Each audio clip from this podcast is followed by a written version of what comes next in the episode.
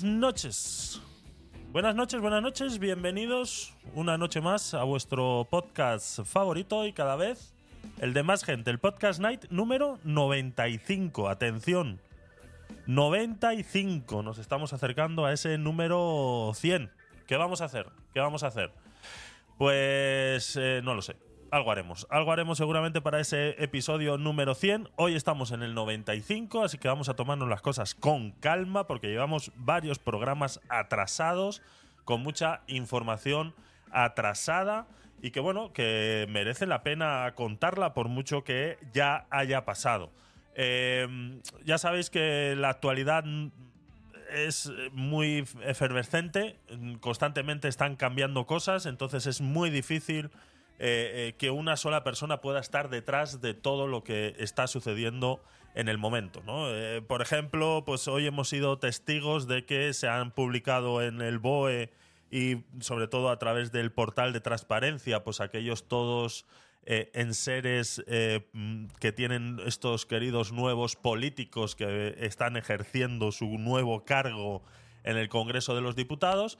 Y bueno, pues hemos visto cositas como que Pedro Sánchez eh, tiene un...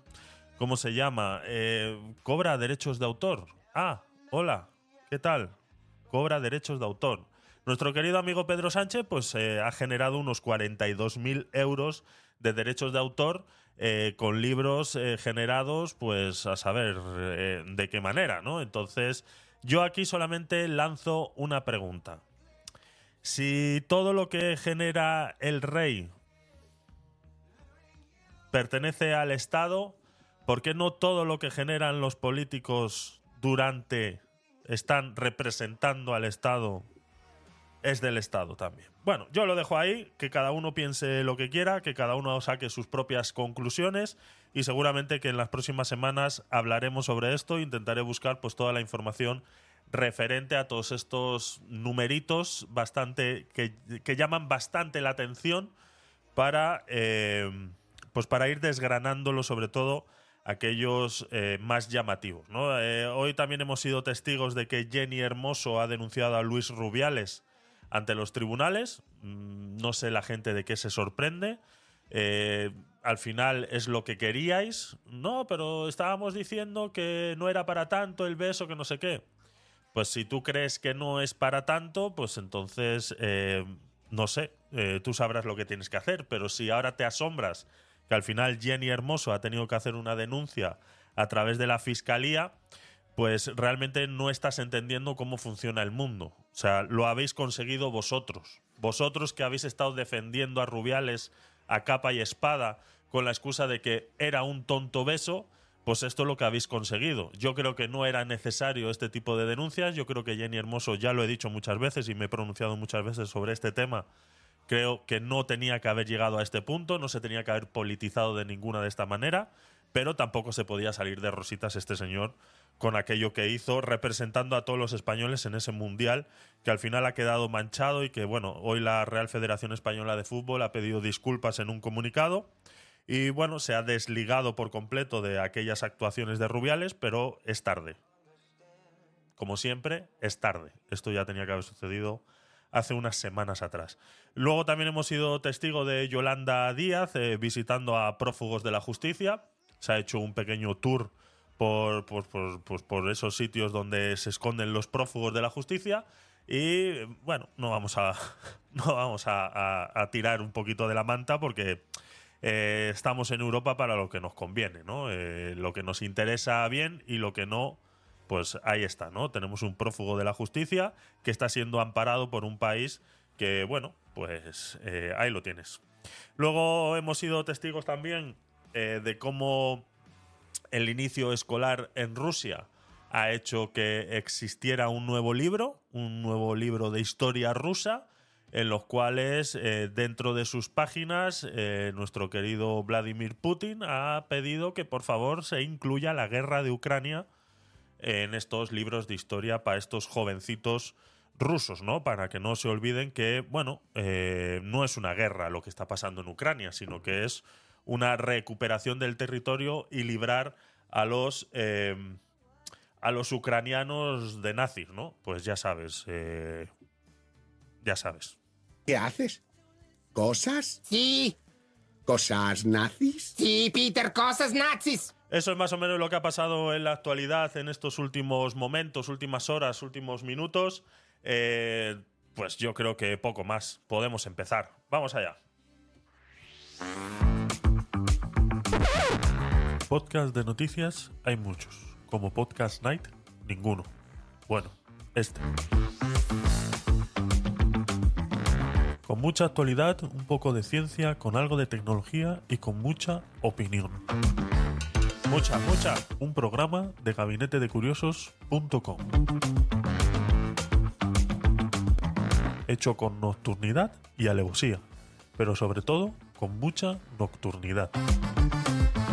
Todos los martes y los viernes a las 10 de la noche, hora España. Así que comenzamos. Comenzamos, comenzamos. Hoy estamos de miércoles en la en la ráfaga dice que son los martes y los viernes. Ayer, pues, eh, lastimosamente no pude.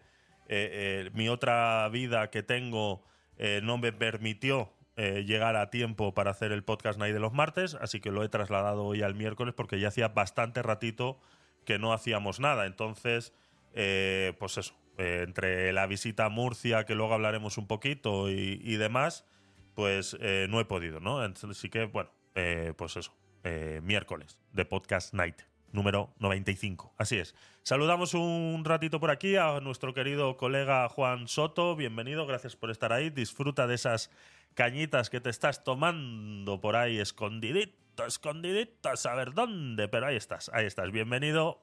Eh, querido amigo, gracias por pasarte, gracias por estar ahí y gracias a todos los que estáis por stream. Eh, veo que estáis entrando y saliendo. Quedados un ratito porque os va a gustar el contenido. Eh, Seiya Crane eh, no te seguía, te sigo. Chino no te seguía, te sigo. Vidal Darling, te sigo ahora mismo. Eh, gracias por estar ahí. Eh, quedaros un ratito a ver si os gusta el contenido, que seguro que sí, es un contenido variado de media actualidad. Eh, otra cosita que se me ha olvidado al principio, están haciendo cambios en Clubhouse. Hablaremos también un poquito de eso más al final del programa, porque tengo bastantes cosas que decir y sobre todo una que es, te lo dije. Te lo dije.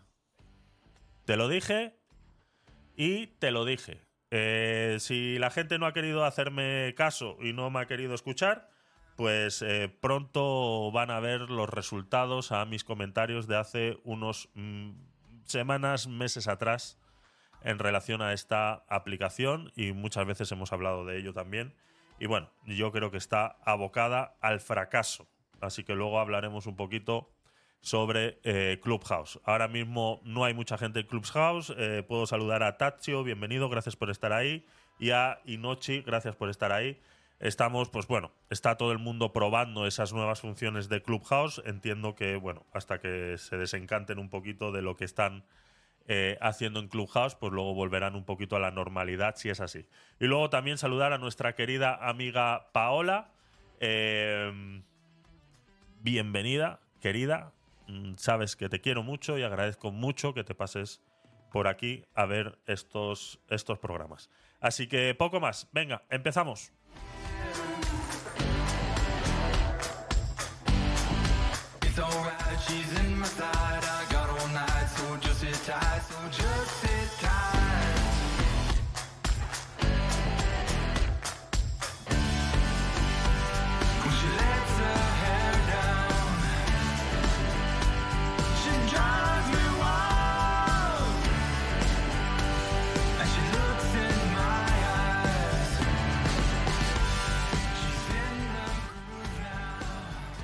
Vamos un momentito a la política internacional. Es un pequeño llamado de atención a aquello que hemos sufrido tanto aquí en España como en el resto del mundo. Pues han sucedido diferentes elecciones, eh, comicios electorales en diferentes países del mundo y sobre todo en nuestra querida amiga América Latina. Eh, nuestra querida amiga América Latina nos ha dado un ejemplo grandísimo. eh,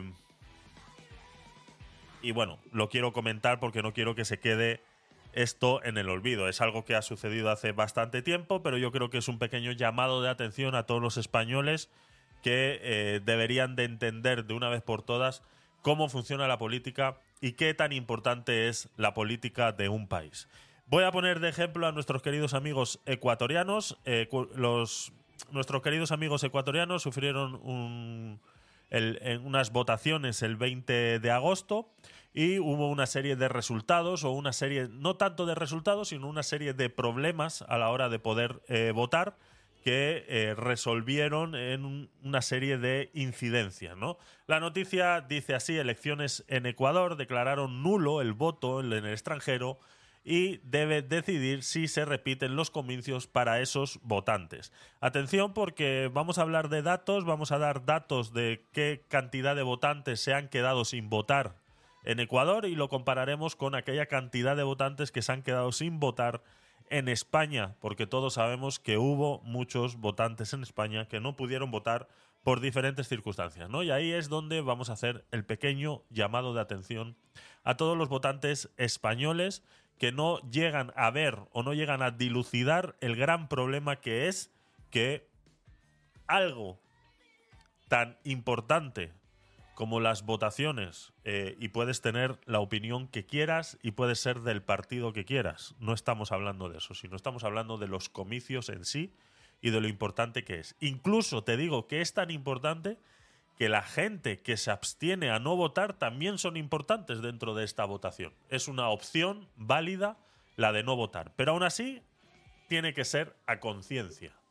Tiene que ser que una persona haya decidido y haya dicho no voy a votar. No que no se le impida ir a votar o que ocurran como cosas que sucedieron aquí en España y mucha gente no pudo ir a votar. Ahora cuando veamos los datos veremos la gran diferencia y el ejemplo que nuestros queridos amigos ecuatorianos nos han dado con esta decisión. Un informe dice así, pidió la anulación de la votación del 20 de agosto en las tres circunscripciones del exterior tras los inconvenientes surgidos en el sistema telemático, lo que resultó en la imposibilidad de votar para numerosos migrantes. Eh, la Junta Especial del Exterior de Ecuador, responsable de examinar los votos de los ecuatorianos en el extranjero, pidió la anulación de la votación del 20 de agosto en las tres circunscripciones del exterior tras los inconvenientes surgidos en el sistema telemático, lo que resultó en la imposibilidad de votar para numerosos migrantes. La Junta Especial del Exterior aprobó el informe jurídico elaborado por esta misma entidad que declaraba la anulación de los resultados de las votaciones en tres circunscripciones del exterior. Entre ellas son Europa, Asia y Oceanía, Latinoamérica, el Caribe y África, y la tercera circunscripción sería Canadá y Estados Unidos. Asimismo, se solicita la repetición de dichas votaciones. El movimiento Revolución Ciudadana RC, que lidera el expresidente Rafael Correa, había pedido una investigación y la repetición de las votaciones en las circunscripciones electorales del exterior. La Revolución Ciudadana, decía así eh, Rafael, eh, como organización política pedimos a la Fiscalía que investigue y se convoque a nuevas elecciones en las circunscripciones del exterior para que nuestros hermanos migrantes expresen su voluntad en las urnas. El pasado domingo, haciendo referencia a ese 20 de agosto, muchos inmigrantes ecuatorianos se quejaron de no poder acceder al sistema telemático aplicado por el Consejo Nacional Electoral, que achacó las dificultades a un ciberataque originados por siete países distintos. El mismo domingo, la presidencia del Cuerpo Nacional, eh, eh, del Consejo Nacional Electoral, Diana Atamaint, denunció, sin dar más detalles, que el sistema del voto en el exterior había sufrido ciberataques desde India, Bangladesh, Pakistán, Rusia, Ucrania, Indonesia y China. Toma ya. Eh, un montón de países eh, involucrados en ese ciberataque a este eh, sistema telemático de votación que utiliza el Ecuador en el extranjero.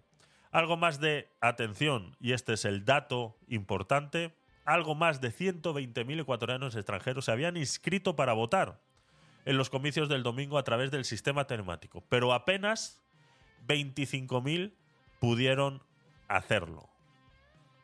120.000 se inscribieron para eh, poder votar en el extranjero y solamente 25.000 pudieron hacerlo. Vamos a comparar estos datos ahora con aquello que sucedió en España en esas elecciones donde eh, mucha gente tuvo la obligación, al suceder en pleno verano y cuando todos los españoles estamos de vacaciones, eh, eh, se vieron obligados a pedir el voto por correo, que más o menos pues viene siendo lo mismo que el telemático o, o el voto en el extranjero, más o menos, pero para que lo entendamos, las personas solicitan a través de los estamentos de correos poder votar por correo. Esto tiene un proceso que ya explicamos en, en su día, pero más o menos así en resumidas cuentas.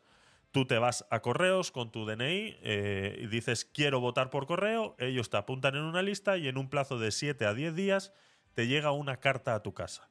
En esta carta va incluida pues todos los sobres y todas las papeletas disponibles para votar. Tú eliges cuál es, lo metes en el sobre, lo metes en el sobre que viene adjunto a este sobre y lo depositas en correos y ya tu voto estaría realizado. ¿Qué pasa? Que claro, que mm, medio España está de vacaciones y la otra media está trabajando para la gente que está de vacaciones. Por ende, eh, mucha gente se vio obligada a solicitar el voto por correo. Estamos hablando que 280.000 votos no se pudieron ser recogidos en correos. Eso quiere decir que de los 800.000 votos solicitados por correo, 280.000 votos no llegaron a las manos de las personas para que pudieran votar. Eso quiere decir que 280.000 personas se quedaron sin poder votar en España. Y aquí nadie ha hablado de nada. Aquí nadie ha dicho nada. Nadie ha pedido disculpas, nadie ha dicho absolutamente nada, todo el mundo se ha callado y ya está, y aquí un tupido velo y seguimos para adelante. ¿Por qué? ¿Por qué? ¿Por qué un país como Ecuador nos tiene que dar un ejemplo en donde 120.000 personas piden el voto, 25.000 pueden votar? Pues se repite.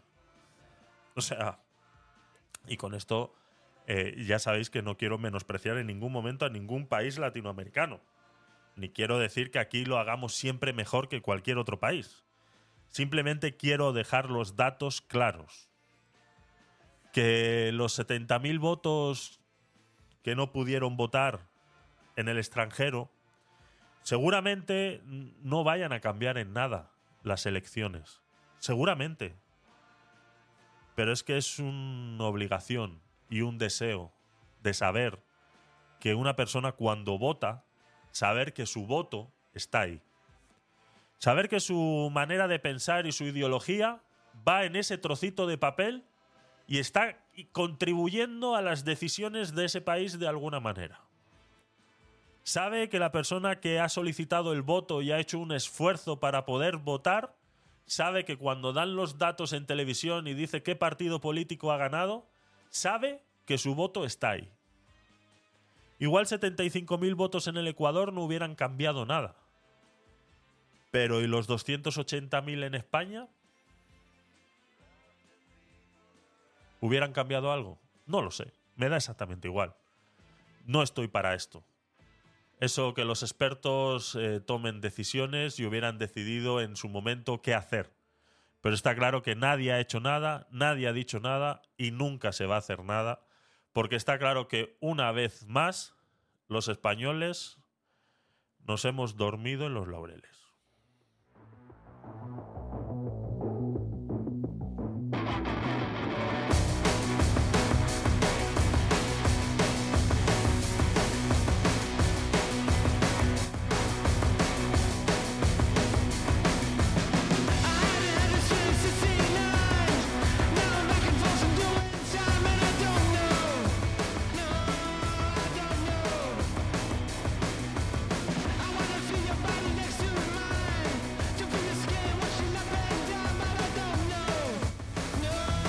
Buenas noches, Antonio, ¿qué tal? ¿Cómo estás? Bienvenido, gracias por pasarte.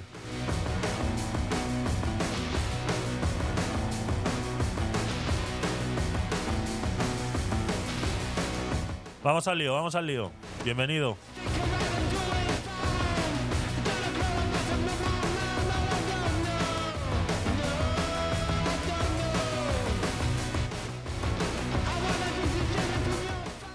Vámonos ahora un poquito con tema de ciencias, un poquito de tema de historia, un poquito de información que ha surgido por ahí en estas revistas eh, científicas de historia tipo muy interesante y demás. Hay un nuevo, una nueva investigación que dice así. La humanidad estuvo al borde de la extinción con solo 1.200 individuos vivos. Un nuevo método para reducir el tamaño de las poblaciones antiguas ha sacado a la luz un grave cuello de botella en la población humana. Atención porque aquí hay varias cosas interesantes de las cuales podemos eh, hablar y de las cuales podríamos eh, sacar un par de cositas en, eh, en claro, ¿no? Un par de cositas en claro y un poquito más, ampliar un poquito más esa, esa información. Un equipo de investigación de China, Italia y Estados Unidos ha esclarecido unos datos hasta ahora inexplicables, inexplicables en la región, en el registro. Joder, estoy sembrado hoy, ¿eh? En el registro fósiles de África y Eurasia. Recordemos que son los continentes más antiguos donde se ha encontrado civilización hasta el momento, ¿no? Mediante un novedoso método llamado FIT-COAL, ¿no? Que es un proceso rápido de coalescencia en tiempo infinitesimal, o sea, eh, pues eso, ¿no? Si alguna vez hemos hablado del carbono 14 y sistemas de estos para poder establecer eh, la antigüedad de algunos objetos y demás, pues esto va mucho más allá, ¿no? Es mucho más detallado este proceso al que han denominado eh, FIT-COAL, ¿no? Los científicos con este proceso pudieron eh, determinar con precisión interferencias demográficas gracias a secuencias genómicas humanas actuales de más de 3.154 individuos. Eh, las conclusiones que han conseguido con este nuevo método eh, apuntan a que los primeros antepasados humanos atravesaron un prolongado y grave cuello de botella en el que aproximadamente 1.280 individuos, atención con el dato que es bastante loco eh, que se haya podido sacar de esta, de esta manera, atravesaron un prolongado y grave cuello de botella. Eh, estos eh, 1.280 individuos reproductores fueron capaces de mantener una población durante unos 117.000 años.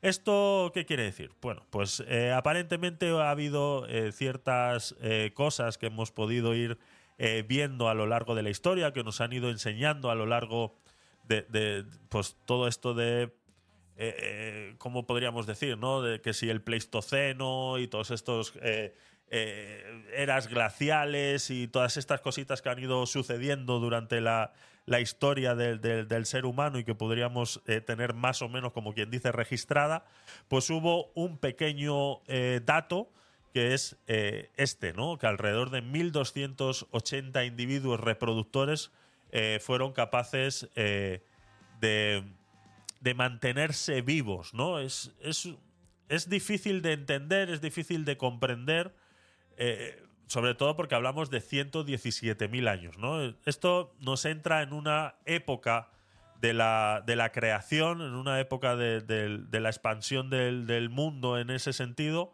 en los que está claro que hubo muchos, hubo muchos eh, eh, acontecimientos geográficos y demás que, que no dejaron que estos individuos reproductores pudieran eh, crecer, ¿no? Pudieran reproducirse y pudieran ser más de esos 1280 o mil y poco, ¿no? O sea, eh, no sé, o sea, realmente es una locura, ¿no? Pensar en 1280 individuos, ¿no? Estos eh, aunque esta investigación ha revelado algunos aspectos de los antepasados de los principios de mediados del Pleistoceno, aún quedan muchas preguntas, sobre todo por responder, ¿no? Eh, y es lo que se ha intentado descubrir con esta, con esta información, ¿no? Eh, según los análisis genéticos que se han hecho a estos más de 3.154 individuos, eh, alegan en este estudio publicado por la revista Science que se analizó una gran cantidad de secuencias genómicas, ¿no? Sin embargo, el hecho de que el FitCoal pueda detectar el antiguo cuello de botella severo, incluso con unas pocas secuencias, representa un gran avance, ¿no? La, brecha en los registros fósiles de África y Eurasia puede explicarse por este cuello de botella en la edad de piedra temprana, ¿no? Pues siempre hemos tenido, cuando hemos hablado de estos temas, siempre hemos tenido ciertas franjas eh, muy marcadas en la historia, cuando intentas poner de manera lineal pues cómo la humanidad ha ido avanzando, hemos visto muchas veces esas franjas muy determinadas y que muchas veces hemos achacado a que no hemos encontrado rastros que pudiéramos determinar de esa de esa índole, ¿no? Que pudiéramos determinar en esa fecha exacta, ¿no? Que si- sino que siempre todo lo que se ha ido encontrando se ha ido determinando en franjas anteriores o posteriores, ¿no? Entonces, lo que alegan a través de este nuevo método denominado el FitCoal es que en estas franjas en las cuales no se ha encontrado nunca nada es debido a esto, ¿no? A que había tan pocos individuos eh, vivos en ese, en ese momento debido a este cuello de botella de la, de la historia que impedía que pues nosotros a día de hoy pudiéramos encontrar rastro de estas personas, ¿no? Y que a través de este nuevo sistema y de estos análisis genéticos, pues se ha llegado a obtener toda esta información, ¿no? Los resultados, dice así, eh, obtenidos con esta metodología eh, puntera para calcular la probabilidad de las secuencias genómicas actuales apuntan a que los primeros antepasados humanos experimentaron una pérdida extrema de vidas y por tanto de diversidad genética. Ahora bien, ¿cómo, eh, así indagando un poquito más sobre el, tema genético y demás, eh, cómo es posible que a través de un análisis genético se lleguen a sacar estas conclusiones, ¿no?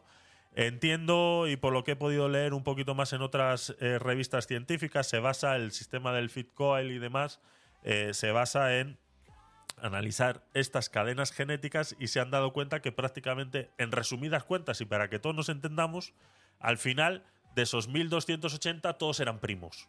O sea, eh, no había una variedad genética muy amplia, ¿no? O sea, no había sido posible que esta civilización de estos 1200, 1300 personas pudiera expandirse de alguna manera y se pudiera permitir que este genoma humano mutara o cambiara o fuera más diverso, ¿no? Sino que eh, prácticamente de estos análisis que se han hecho, de estos más de 3.100 restos de personas eh, encontradas, datadas en todas estas épocas, prácticamente eran todos primos, ¿no? Entonces eh, se achacan prácticamente a plazos muy cortos de la historia donde pasaron por varios cuellos de botella, ¿no? No solamente eh, eh, fue por uno por el que se pasó. O sea, no solamente llegaron 300.000 personas a ese cuello de botella y sobrevivieron 1.200, ¿no? Sino que siempre hubo esas épocas donde había más gente y, y debido a una catástrofe, pues siempre solamente llegaban a sobrevivir alrededor de esas 1.200, ¿no? Eso es lo más eh, curioso y que pudiéramos pues achacar a un montón de leyendas que existen de, de- la creación del mundo en las cuales eh, explicarían un poquito eh, cómo pues ha ido limpiando la humanidad. hay muchas leyendas en relación a esa, a esa limpieza de la, de la humanidad que se ha hecho, pues ha surgido varias veces. Incluso pudiéramos irnos a la época del diluvio en la Biblia y, cosas así, ¿no? Ese tipo de, situaciones en las que empiezan a coger un poco de sentido o empiezan a, a parecer un poquito normales debido a eh, eh, estos datos que se están, que se están consiguiendo, ¿no? ¿Qué es lo que llevó a estas civilizaciones a pasar por estos cuellos de botella y que solamente eh, 1.200 personas lograran sobrevivir a estos cuellos de botella pues, por más de 117.000 años en la historia? Y eh, se les achaca sobre todo a las, a las condiciones climáticas eh, adversas, ¿no? Dice que las razones eh, sugeridas para este descenso de la población ancestral eh, son sobre todo climáticas. ¿no? Las glaciaciones de esta época provocaron cambios en las temperaturas, graves sequías y la pérdida de otras especies, poten- potencialmente utilizadas como fuentes de alimento por los humanos ancestrales. Se calcula que el 65,85% de la diversidad genética actual puede perderse debido a este eh, cuello de botella a principios y mediados del Pleistoceno. ¿no? Hablamos del 65,85%. eh, por ciento, ¿no? Y el prolongado periodo de, eh, de número mínimo de individuos reproductores amenazó a la humanidad tal y como la conocemos hoy. Sin embargo, parece que también contribuyó a un acontecimiento de expiación en el que dos cromosomas ancestrales pueden haber convergido para formar lo que actualmente se conoce como el cromosoma 2 en los humanos modernos. Eh, con esta información se ha descubierto potencialmente el último antepasado común de los Deni, eh, denisovanos o eh, lo que luego fueron los neandertales y lo que conocemos hoy como Homo sapiens o humanos modernos. ¿No? Eh, esto abre un nuevo campo en la evolución humana porque evoca muchas preguntas. ¿no? Es, es- ya sabéis que cada vez que, que- ocurre algo nuevo o, o- existe un nuevo dato de investigación o un- una nueva manera de investigar alguna cosa, lo primero que surgen son muchas preguntas. ¿no? Por, ejemplo, eh, ¿dónde son estos lugares donde vivían? o cómo superaron sobre todo estos eh, catastróficos problemas climatológicos, ¿no? Estamos hablando de que, por ejemplo, eh, no lo dice exactamente, no son capaces de saber eh, eh, cuántas personas se enfrentaron a este cuello de botella, ¿no? Sí se sabe que más o menos fueron eh, 1.200 personas las que sobrevivieron, ¿no? Entonces, ¿qué hicieron estas 1.200 personas diferente al resto para poder sobrevivir a estas glaciaciones, a estos cambios de temperatura extremos, a estos eh, eh, eh, sequías eh, extremas? ¿Qué fue? ¿Qué, o sea, ¿qué es lo que hicieron diferente estos humanos cuando se enfrentaron a eso? Porque eso nos puede valer en un futuro para, para saber cómo enfrentarnos a muchas cosas, ¿no? A día de hoy tenemos un gran problema que es el calentamiento global. Existe, el calentamiento global existe, es algo que está sucediendo, no de las maneras tan exageradas como nos quieren hacer ver. Eh, eh, bueno, luego comentaré algo más eh, al respecto porque es una, es, es- es- carne de, de- muchas conjeturas, ¿no? Pero para no salirnos del, del- del tema este importante, es sobre todo saber, ¿no? Cómo estas 1.200 personas se enfrentaron a todo eso, pues para poder pasar ese cuello de botella. Y no solamente esa vez, sino dos, tres, cuatro, cinco veces, seis, siete, catorce, veinte, cien.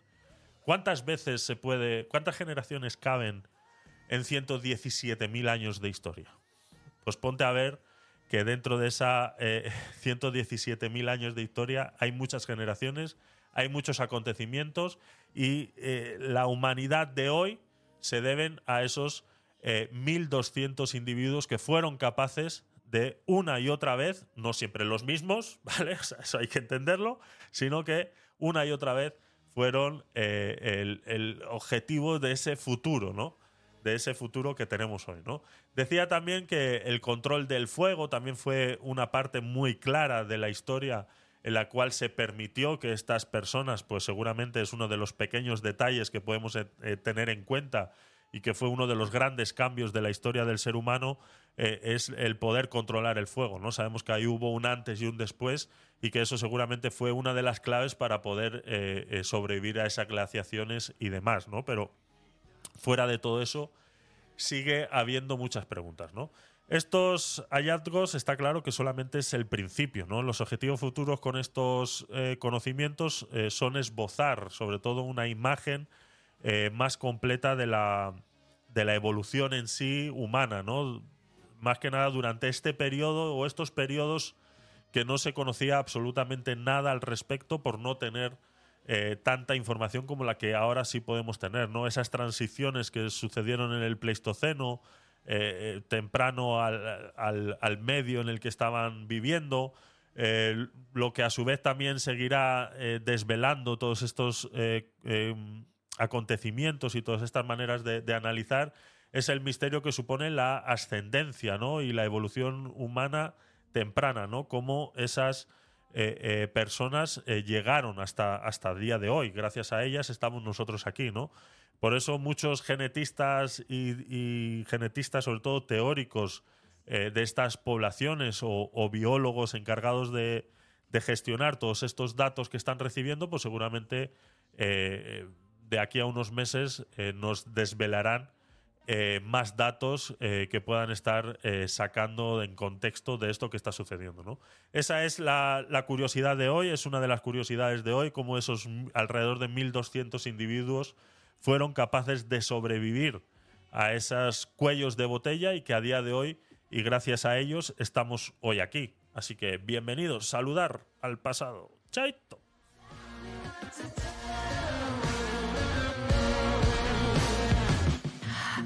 Sorry, I thought I unsubscribed from your junk mail long ago.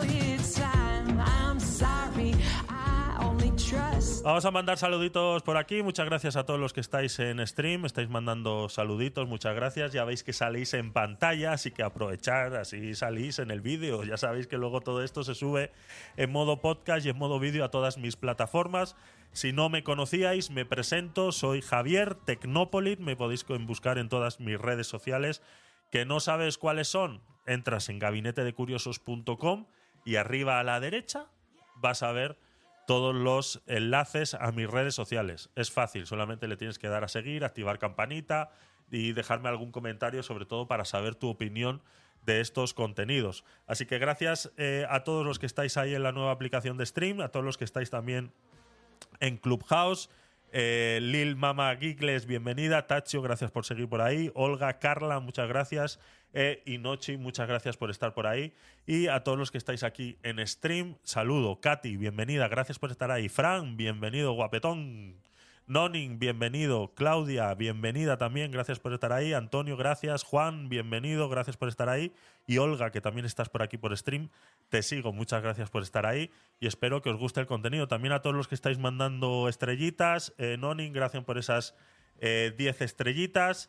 Eh, ¿Qué más comentabais por aquí? A ver, vamos a leer. Sé que todos han salido, los comentarios han salido en pantalla, pero lo vamos a leer un segundito antes de continuar. Eh, lo he visto en un vídeo del Doctor Fisión, correcto, sí, lo he visto yo también en un, en un short de esos, Antonio. Eh, me pareció muy, muy, muy, muy interesante. Me parece algo que, podemos, darle, podemos darle seguimiento. Así que prontamente traeremos más cositas. Los espartanos ya estaban con la Agenda 2030. seguro que sí, seguro que sí. Ya estaban haciendo pruebas de eh, eh, cómo controlar a la población de hace 200.000 años atrás, ¿no? Esa Agenda 2030. Eh, sí, ya la estaban poniendo en práctica hace 200.000 años atrás, exactamente. Muy interesante, nos dice Noni, que solo 1.280 humanos mantuvieran tanto tiempo la civilización. Exactamente, es, es muy, muy, muy, muy interesante. Eh, hola Fonsi, hola aquí, aquí saludando, saludándose entre ellos, bienvenidos, gracias por estar ahí. Eh, muy chulo lo de los mensajes en pantalla, gracias Antonio, me alegro que, os guste. Eh, dice, ¿quiénes tenían que, pagar el cambio climático en esa época? esa es buena pregunta, ¿eh? ¿A quién, ¿A quién le echábamos la culpa del cambio climático en esa época? ¿A quién? ¿A quién? es imposible, es imposible, es imposible. Ay, Dios mío. Venga, seguimos. Everywhere you go, you bring the roof down. Your own sound. So good, so fresh, just the way you like it. Whoa, whoa, whoa. Just the way you like it. Seguimos un poquito en la ciencia, lo que pasa que vamos pues a mezclar, vamos a mezclar, vamos a hacer un pequeño, una pequeña mezcolanza, vamos, eh, ya sabéis, lo que me gusta hacer a mí con estas noticias, sacar un poquito el contexto, eh, saber por qué está sucediendo eso, que no solamente quede en un hito en la historia, sino que también podamos conocer un poquito del por qué se están llegando a estos momentos de la historia. Dice así, el low cost acelera la carrera por el petróleo espacial.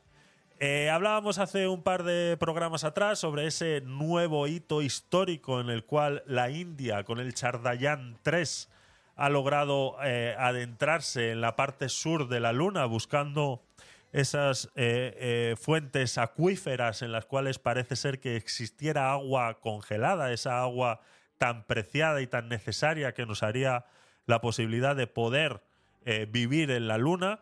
Eh, pues bueno, el Chandrayaan 3, eh, un eh, cohete espacial, nave, yo qué sé, con una- un montón de hierros con ruedas y una antena, está dando vueltas por la Luna ahora mismo y se llama Chandrayaan 3. Esta, esta cosita la ha enviado la India y adelantándose así a Rusia. Rusia lo intentó unas semanas antes de que la India llegara y pues no pudo ser así y al final se le adelantó la India. Dicen que dijo Confucio eh, que cuando el sabio señala la luna, el necio mira el dedo. Eh, pues sí, tienes razón. tiene, ti- tiene razón. Quizá hubiera hecho una excepción con la geopolítica y la macroeconomía, ¿no? Esto es lo que vamos a intentar desgranar el día de hoy con todo esto que está sucediendo de eh, viajar a la luna, ¿no? Eh, eh, pues sí, vamos a hablar un poquito. Un artefacto de la India, este pues sí, como dices aquí, chatarra espacial 3, exactamente, Antonio. Chatarra espacial 3, el Chandrayaan 3, esa chatarra espacial 3, eh, un artefacto de la India que acaba de aterrizar en el satélite natural de nuestro planeta y otro ruso que, como ya decía, que se estrelló poco antes intentándolo, ¿no? Ambos destinados a rastrear el agua que hay por allí clave que eh, para sacarle rendimiento a la colonización espacial, ¿no? Pues siempre hemos escuchado a todos estos eh, eruditos y, y, bueno, gente con mucho dinero que está intentando hacer esos viajes espaciales y cómo rentabilizar los viajes espaciales de alguna manera, ¿no? Y hemos visto cómo de repente una parte del mundo se ha estado moviendo en relación al, a, los viajes espaciales comerciales y es lo que nos han tenido entretenidos durante mucho tiempo. Pues eh, lo hemos visto también con el tema del Titanic y que implosionó a, a 1200 metros de profundidad. Esos viajes donde unos extravagantes millonarios gastan un dineral en meterse en una lata de sardinas para ver a través de una ventana de 20 centímetros algo que a través de Discovery Channel lo hemos visto todos ya y, y por nada de, de lo que ellos han gastado, pero bueno, es la extravagancia de tener dinero que llega un momento en el que no sabes en qué gastarlo. Pues bueno, lo han gastado en, en, en- una tumba eh, más cara que eh, lo que podrían tener, ¿no? Bueno, pues esto es lo que hemos conocido sobre estas visitas a la Luna o estos intentos espaciales, estos viajes espaciales, es lo que hemos conocido, ¿no? Y de repente, así como que no quiere la cosa, vemos que Rusia está intentando llegar a la parte sur de la Luna, explota, diez días después la India lo consigue, hemos visto un montón de historias de que China ya está en el lado oscuro de la Luna. O sea, de repente, de la nada, están pasando muchas cosas en la Luna. O sea, de repente, ¿no? No sé, ha sido así por arte de magia, ¿no? Que muchas cosas están pasando en la Luna, ¿no? Estos eh, chatarras espaciales, ambas destinadas a rastrear el agua que hay por allí, pues ya sabemos que es lo que quieren es eh, mandarnos a vivir a la Luna, o al menos esa es la idea que ellos quieren eh, proponer. Pues bueno, veremos si son capaces, ¿no? También no vamos a negar que lo que les interesa es echarle un vistazo a dónde realmente apuntan esos dedos, ¿no? Esos dedos que hablaba Confucio cuando señalaban a la luna y los necios miraban el dedo. Pues vamos a mirar el dedo a ver dónde realmente eh, eh, están, están, están hablando, ¿no? Eh, no se nos olvide que también, así como por arte de magia, antes de que la India llegara a la luna, una semana antes sucedió algo y que es ese, ese acontecimiento que sucede cada X años y que se resuelve a través de una reunión donde muchos países se reúnen y que mucha gente tenía olvidado y que se llaman los BRICS. No sé si lo habíais escuchado. Pues ahí lo tenéis, ¿no? Estos países involucrados en esta India y Rusia forman parte y son fundadores del gran invento llamado BRICS. Algo así como la alternativa a las, potencial, a las potencias occidentales hegemónicas de los últimos siglos, ¿no? Pues Estados Unidos, Europa y etcétera, ¿no? Además de la India y Rusia, están Brasil, China y Sudáfrica. Por eso es que se llaman BRICS. Es el acrónimo de, eh, de todo esto leído del tirón en inglés, ¿no? Eh, todas las iniciales forman pues, este acrónimo, ¿no? Un nuevo mundo en construcción. Eh, le llaman de manera metafórica al BRICS, ¿no? Porque ya que hablado así en inglés suena a ladrillo, ¿no? Entonces, eh, está todo fríamente calculado, ¿no? Decía el Chapulín Colorado. Bueno, es así, ¿no? Quizás habría que añadir un trocito a todo este, al Tetrabric. Eso, es buen nombre, ese es buen nombre, Antonio. Ese es muy buen nombre, el Tetabric. es, buen nombre, es buen nombre. A, a todo esto, quizás habría que añadir a este acrónimo un trocito de la luna, ¿no?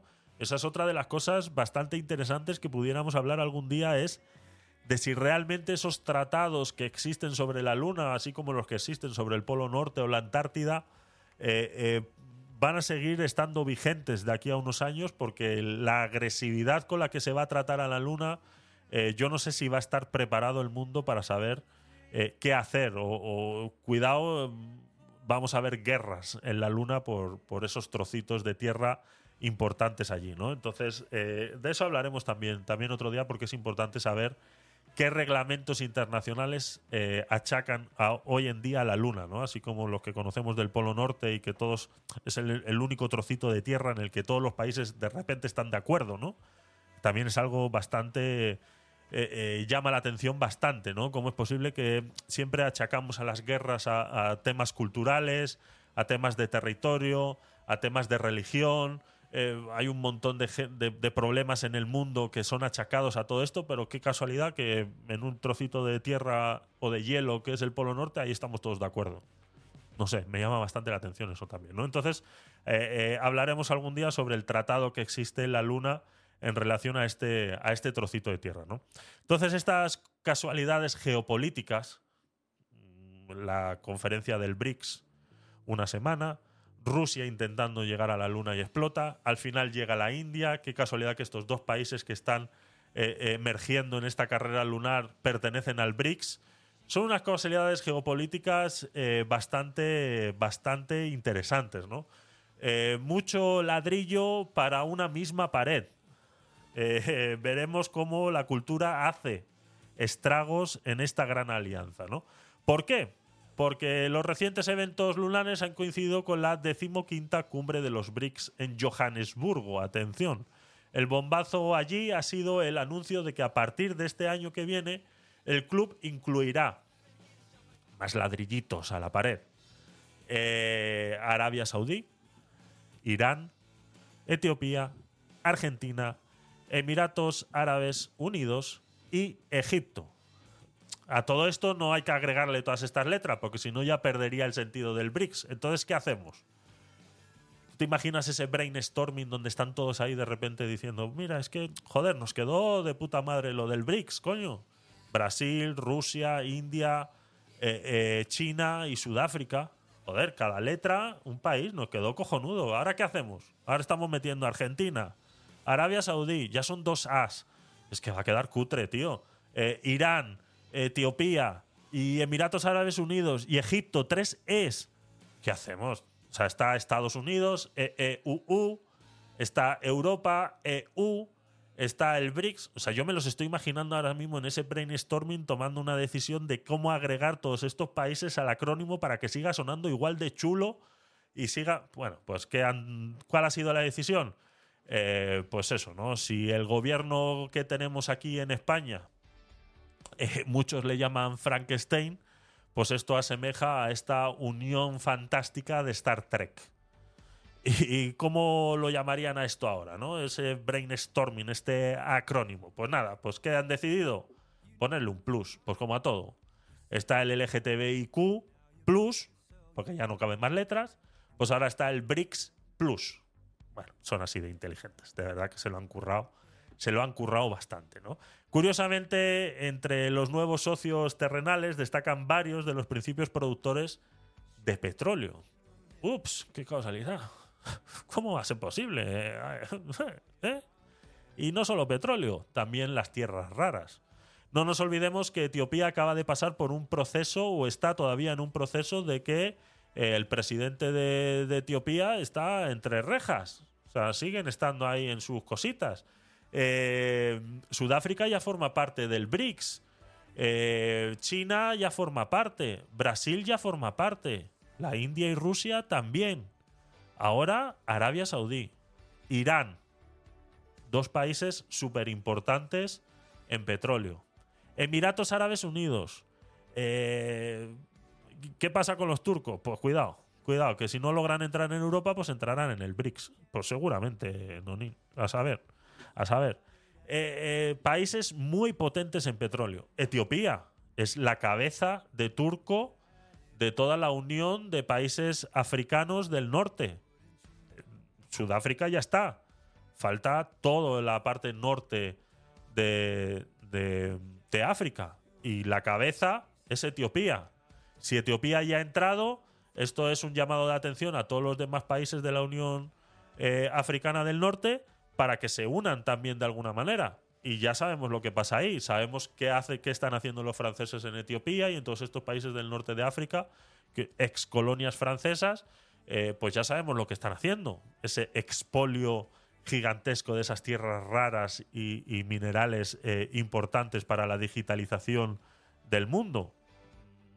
Si ahora forman parte del BRICS, estamos hablando que la unión de todos estos países al BRICS van a formar parte del 53% de la población del mundo. O sea, eso quiere decir que va a haber una unión de países que van a representar el 53% de la población del mundo.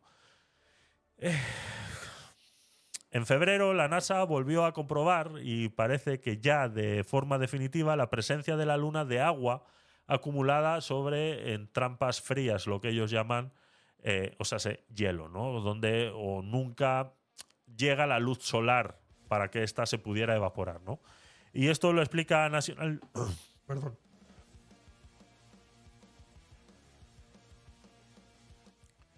Y esto lo, lo explica National Geographic en una de sus revistas, en la que afirman que las pesquisas confirman que la existencia de esta agua en forma de hielo será clave para las futuras misiones eh, tripuladas. ¿no?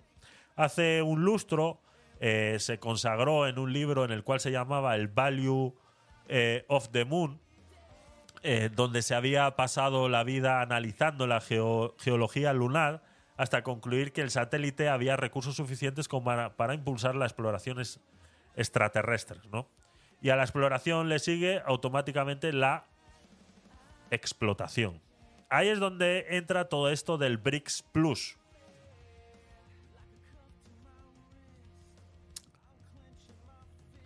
Eh, eh, explotación. Las eh, posibilidades del turismo espacial es, como ya decía antes, es una es una piedrita en el ojo realmente que no te deja ver lo que realmente está sucediendo en la Luna, ¿no? O, o en el espacio en general. Eh, lleva tiempo, sobre todo en el candelero, ¿no? Pues, como decía antes. De hecho, ya está dando algunos rendimientos. Hemos visto, pues, eh, cómo estas empresas como Amazon y demás eh, están haciendo esos viajes tripulados, pero el verdadero dinero aún está por venir. O sea, eso simplemente es una manera de distraer, ¿no? Y esto es lo que hará este, estos grandes países del BRICS colonizando la Luna, ¿no? Esta perspectiva económica es precisamente la clave del asunto, el dedo que hay que mirar atentamente. Estos últimos años, los emprendedores del sector privado han ocupado el centro del escenario espacial. La antigua la, protagonizaron las dos grandes potencias de la Guerra Fría, en la que fueron Estados Unidos y la Unión Soviética, con esa gran carrera espacial en la cual llevó al hombre a la Luna. Pues ahora eh, una de las ideas, eh, pues eso, en la que incluso Donald Trump, me acuerdo que hacía referencia en su campaña de hacer eh, América grande de nuevo, era poder volver pisar al, eh, poder eh, pisar otra vez la luna, ¿no? Entonces, está claro que la carrera está ahí. eh, Putin ah, está haciendo sus movimientos en África con el tema de Etiopía. Tenemos al BRICS, tenemos al Chandrayaan 3 ya dando vueltecitas por ahí por la luna y mandando fotos muy curiosas eh, y demás. Y bueno, eh, ¿qué es lo que está sucediendo? Que si los BRICS están logrando hacer esto con solamente 75 millones de dólares que les ha costado el Chandrayaan 3, ¿qué podrán hacer mm, de aquí a unos meses? La luna igual se les queda corto. No sé. Lo veremos. Le daremos seguimiento a ver qué pasa. Es eh, mucha mano, mucha mano de obra barata. Exactamente, Antonio, es así. Esto es el BRICS. O sea, esto es lo que yo quería sacar en claro de aquí.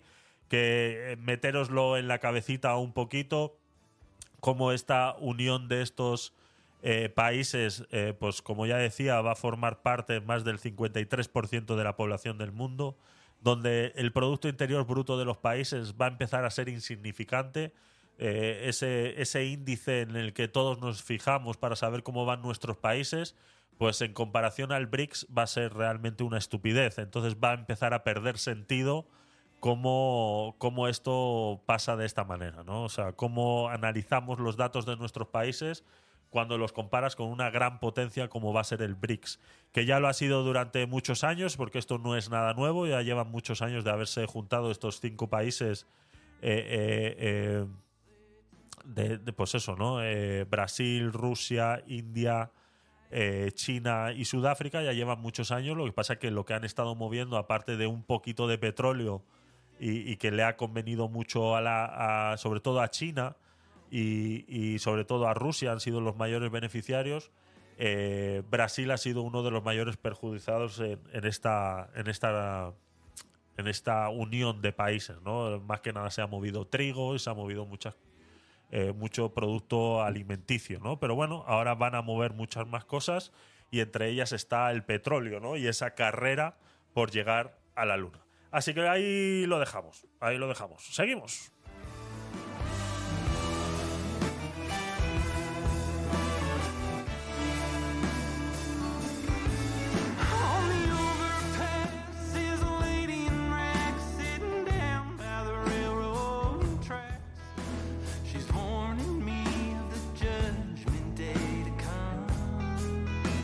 Buenas noches a todos, gracias por estar por ahí. Pedro, he visto que estás por aquí. Buenas noches, ¿qué tal? ¿Cómo estás? No, ya no está Pedro. Se ha ido Pedro. No sé si se, ha- se- acaba de actualizar justo ahora. Le he saludado y ha salido corriendo. Mira tú. Hola. Vamos a ver quiénes estáis por aquí. Eh, tengo tus letras. Bienvenido, gracias por pasarte por stream. Peric, Peric, Pericles, Pericles, gracias por pasarte por stream. Y bueno, aquí seguís eh, los mismos, los mismos de siempre. Juan Soto, Antonio, bienvenido.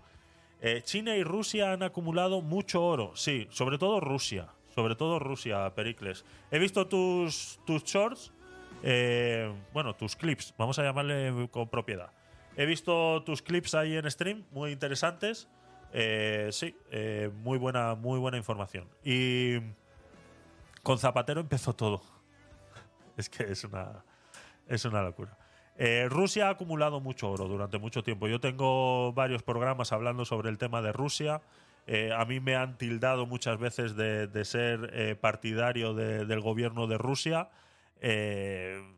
Y bueno, es, es intentar, pues eso, ¿no? Tapar el sol con un dedo y eh, no, no querer ver realmente la realidad de lo que tenemos enfrente, ¿no? Y Rusia ha estado ahorrando dinero durante muchos años, ha engañado mucho a todos los países occidentales creyendo que se estaba occidentalizando, ¿no? Pues dejando, lo he dicho muchas veces, dejando entrar a McDonald's, dejando entrar a Zara, dejando entrar a todos estos eh, negocios occidentales y le ha hecho creer, a, sobre todo a los alemanes, que son los que peores han salido en este, en este problema, eh, les ha dejado creer que se estaban occidentalizando de alguna manera, ¿no?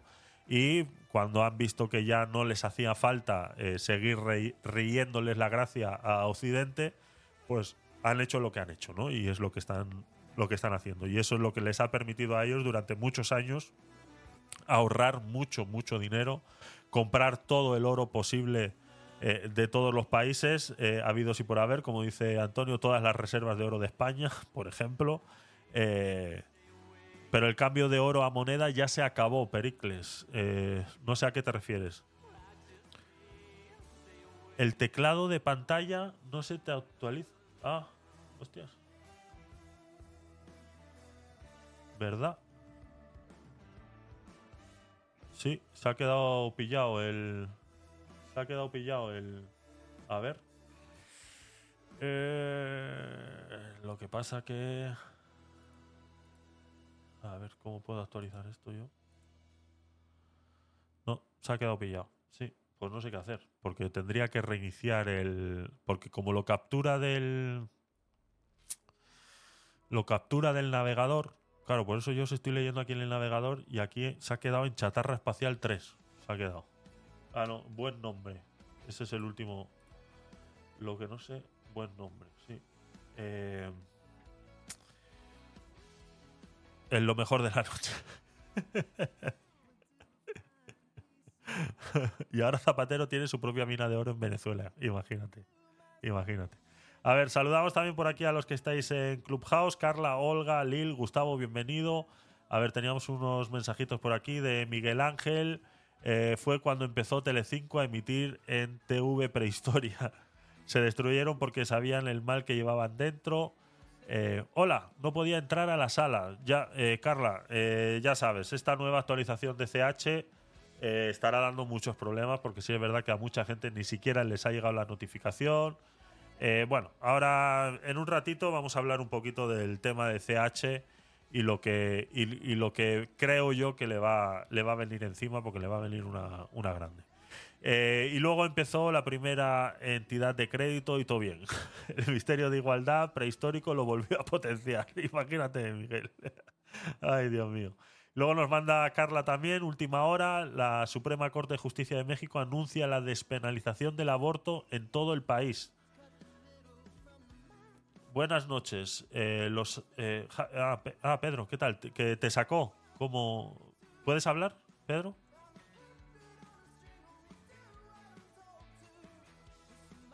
No. No sé si estás ahí o no. Buenas noches, buenas Ahora, noches. ahora, ahora, ahora. El, ¿Qué el tal? cosaco Javi, así te dicen ahora. ¿Ah, ah, sí? ¿Por qué? ¿Por qué? Ah, pues estás diciendo que te tildaban de comunista, pues bueno. Ah, ya, ya, ya, sí, sí, joder, imagínate. Imagínate, por decir, Bueno, por decir las cosas ya sabes cómo, cómo te ponen. Ya sabes cómo te ponen. Aquí, disfrut- aquí disfrutando del Clubhouse, de la nueva, de la nueva versión. Bueno, ¿no? bueno, bueno, Ah, bueno. Ahora hablamos de eso, ahora hablamos de eso. No te vayas muy lejos. No te vayas Sí, muy vale, lejos y ahora, y ahora hablamos de eso porque tiene, tiene telita y como he dicho al principio, eh, te lo dije, Sí. te lo dije, pero bueno, eh, luego, luego lo hablamos, Pedro, no te vayas muy lejos. Venga, seguimos. No sé cómo alegrarlo de los mensajes en pantalla, ¿eh? porque es que no, no quiero reiniciar el stream. Eh, a ver, voy a, voy a probar una cosita aquí. A ver. Chat U Pro, actualizar. El stream nunca mejor dicho. No. No, no actualiza. Vale, bueno, eh, probaremos, probaremos. De momento voy a dejar el de en pantalla, el de Clubhouse. Y, y bueno, pues eh, lo siento, chicos. Yo os leo, os leo a través de la, de la aplicación de stream, no os preocupéis que yo os leo, os leo todo, ¿vale? Venga, seguimos. Justo cuando se acaba la canción, ¿eh? Qué casualidad.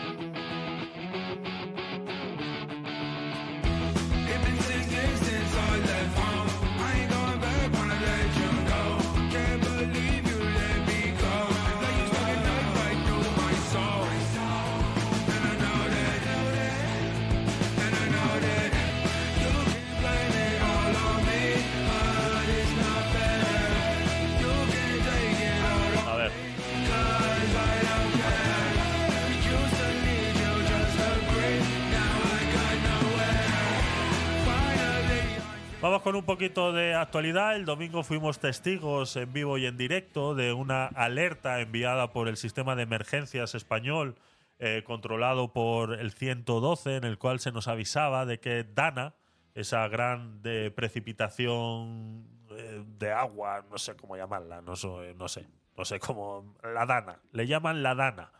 Eh, mucha agua, mucha agua de repente, eh, avisando pues que las calles no son capaces de gestionar eh, tanta agua y bueno, pues fuimos testigos, estábamos aquí en el aguacate sin hueso y empezaron a sonar todos los teléfonos a todos los españoles que vivíamos aquí en Madrid.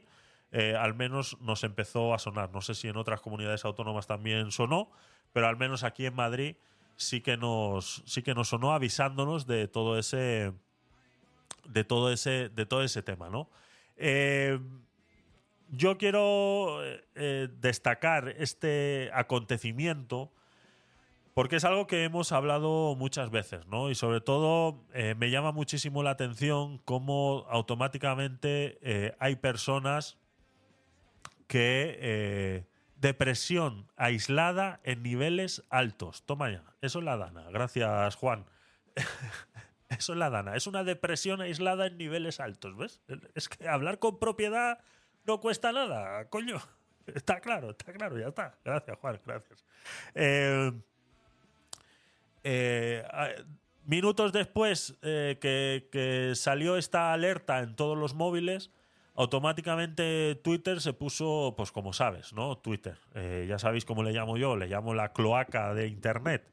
Es donde todo el mundo parece ser que tiene derecho a decir lo que le dé la gana sin importar eh, eh, si es verdad, si tiene algo de científico, si está corroborado o incluso sin importar cómo se pueda sentir la persona a la que le estás enviando ese mensaje, ¿no? Eh, está claro que parece ser que Twitter es tierra de nadie, siempre lo ha sido, y Elon Musk eh, eh, no puede hacer nada diferente para poder solucionarlo. O sea, le lo ha convertido en X y ya está. O sea, no puedes hacer más. O sea, eh, Twitter va a seguir siendo lo que es Twitter, ¿no? Y veíamos como mucha gente influente en Twitter eh, ponían twitters del tema de, bueno, ya nos están controlando otra vez, eh, ya están probando otra vez para temas de pandemias y cosas, que no sé qué, ya nos están obligando a quedarnos en casa. Digo, bueno, pues no pasa nada, ¿no? Es un tonto más del bote de, Twitter que, que tú agitas así Twitter y te salen 14 imbéciles diciendo estupideces. O sea, tampoco hay que irse muy lejos. O sea, tú tenlo por seguro que en tu timeline, eh, de a todos los que sigues, el 80% están diciendo estupideces, sin ningún sentido. Y sí, y la culpa la tienes tú por seguir a esa gente. Y sí, la culpa la tengo yo también por seguir a esa, a esa gente. Está claro, está ahí, sabemos cómo funciona Twitter. No me vengas a dar clases a mí ahora de cómo funciona Twitter, porque ya os estoy escuchando a todos bla bla bla bla bla, bla defendiendo, todos los tuiteros defendiendo Twitter, ¿no? Es que claro, tu timeline depende, ¿sabes? ¿No? Se ponen así, ¿eh? se ponen así súper inteligentes y es que, Javier, es que no sé si sabes que tu timeline depende de las personas a las que tú sigues. Y si tú sigues a personas que ponen tonterías, pues claro, te van a salir tonterías. Claro, claro, claro. Que sí. Venga, hombre, vamos. Entonces, eh, que, esta, que esta gente eh, ponga estas tonterías, esta, esta manera de decir, no, ya nos están controlando, pues tiempo, pues como la pandemia, ¿no? O las vacunas, ¿no? Que si los chips y todas esas cosas, ¿no? Que nadie puede comprobar, pero tampoco nadie puede desmentir, pero tampoco es para utilizar de esa manera. Entonces, yo digo, bueno, pues nada, no le vamos a dar más color a todo esto porque realmente es una, es una tontería. O sea, no tiene ningún, ningún sentido hacerle caso a esta gente diciendo estupideces, ¿no? Pero el problema va más allá. El problema va más allá. El problema va ya cuando tus dirigentes políticos se unen a esta tontería. Y ya no a la tontería de nos quieren controlar, no sé qué, no sé cuánto, sino a la teoría, a la tontería de decir, es que claro, hay que afinar. Porque claro, ¿qué ha pasado? Que a todos los madrileños nos ha llegado la misma notificación. Y claro, y resulta que aquí en el centro de Madrid, pues no ha llovido prácticamente. O sea, la dana, mm, esa depresión aislada a niveles altos, sucedió en la periferia de Madrid. Entonces, en el centro de Madrid, pues no hubo gran cantidad. Llovió, pero pues normal, llovió, ¿no? Pues salió el alcalde de, de Madrid, el señor Almeida, este monigote del Partido Popular, a decir, eh, pues estas cosas. Sí, a mí este fallo en la previsión en la ciudad de Madrid, no en la comunidad de Madrid, pero este fallo de previsión en la ciudad de Madrid, a mí fundamentalmente lo que me preocupa es por dos motivos, porque obviamente eh, se causan una serie de perjuicios y eso es indiscutible. También en esta línea quiero agradecer, por ejemplo, a todas aquellas grandes empresas de distribución que ayer cerraron sus tiendas para garantizar la seguridad de sus empleados, pero es cierto que hay perjuicios económicos, pero me preocupa más por la credibilidad que podamos tener frente a los ciudadanos cuando pueda haber aler- siguientes alertas por fenómenos meteorológicos adversos. Por eso creo que, desde luego, y pido que en la medida de lo posible AEMET afine los pronósticos, porque es muy difícil pronosticar la meteorología que se va a producir y yo creo que no se puede exigir un 100% de acierto, pero no es menos cierto que este pronóstico se produjo en la mañana de ayer y que al mediodía de ayer se mantenía el pronóstico de 120 litros por metro cuadrado, superando con mucho la mayor precipitación histórica registrada, que es en el año 1972.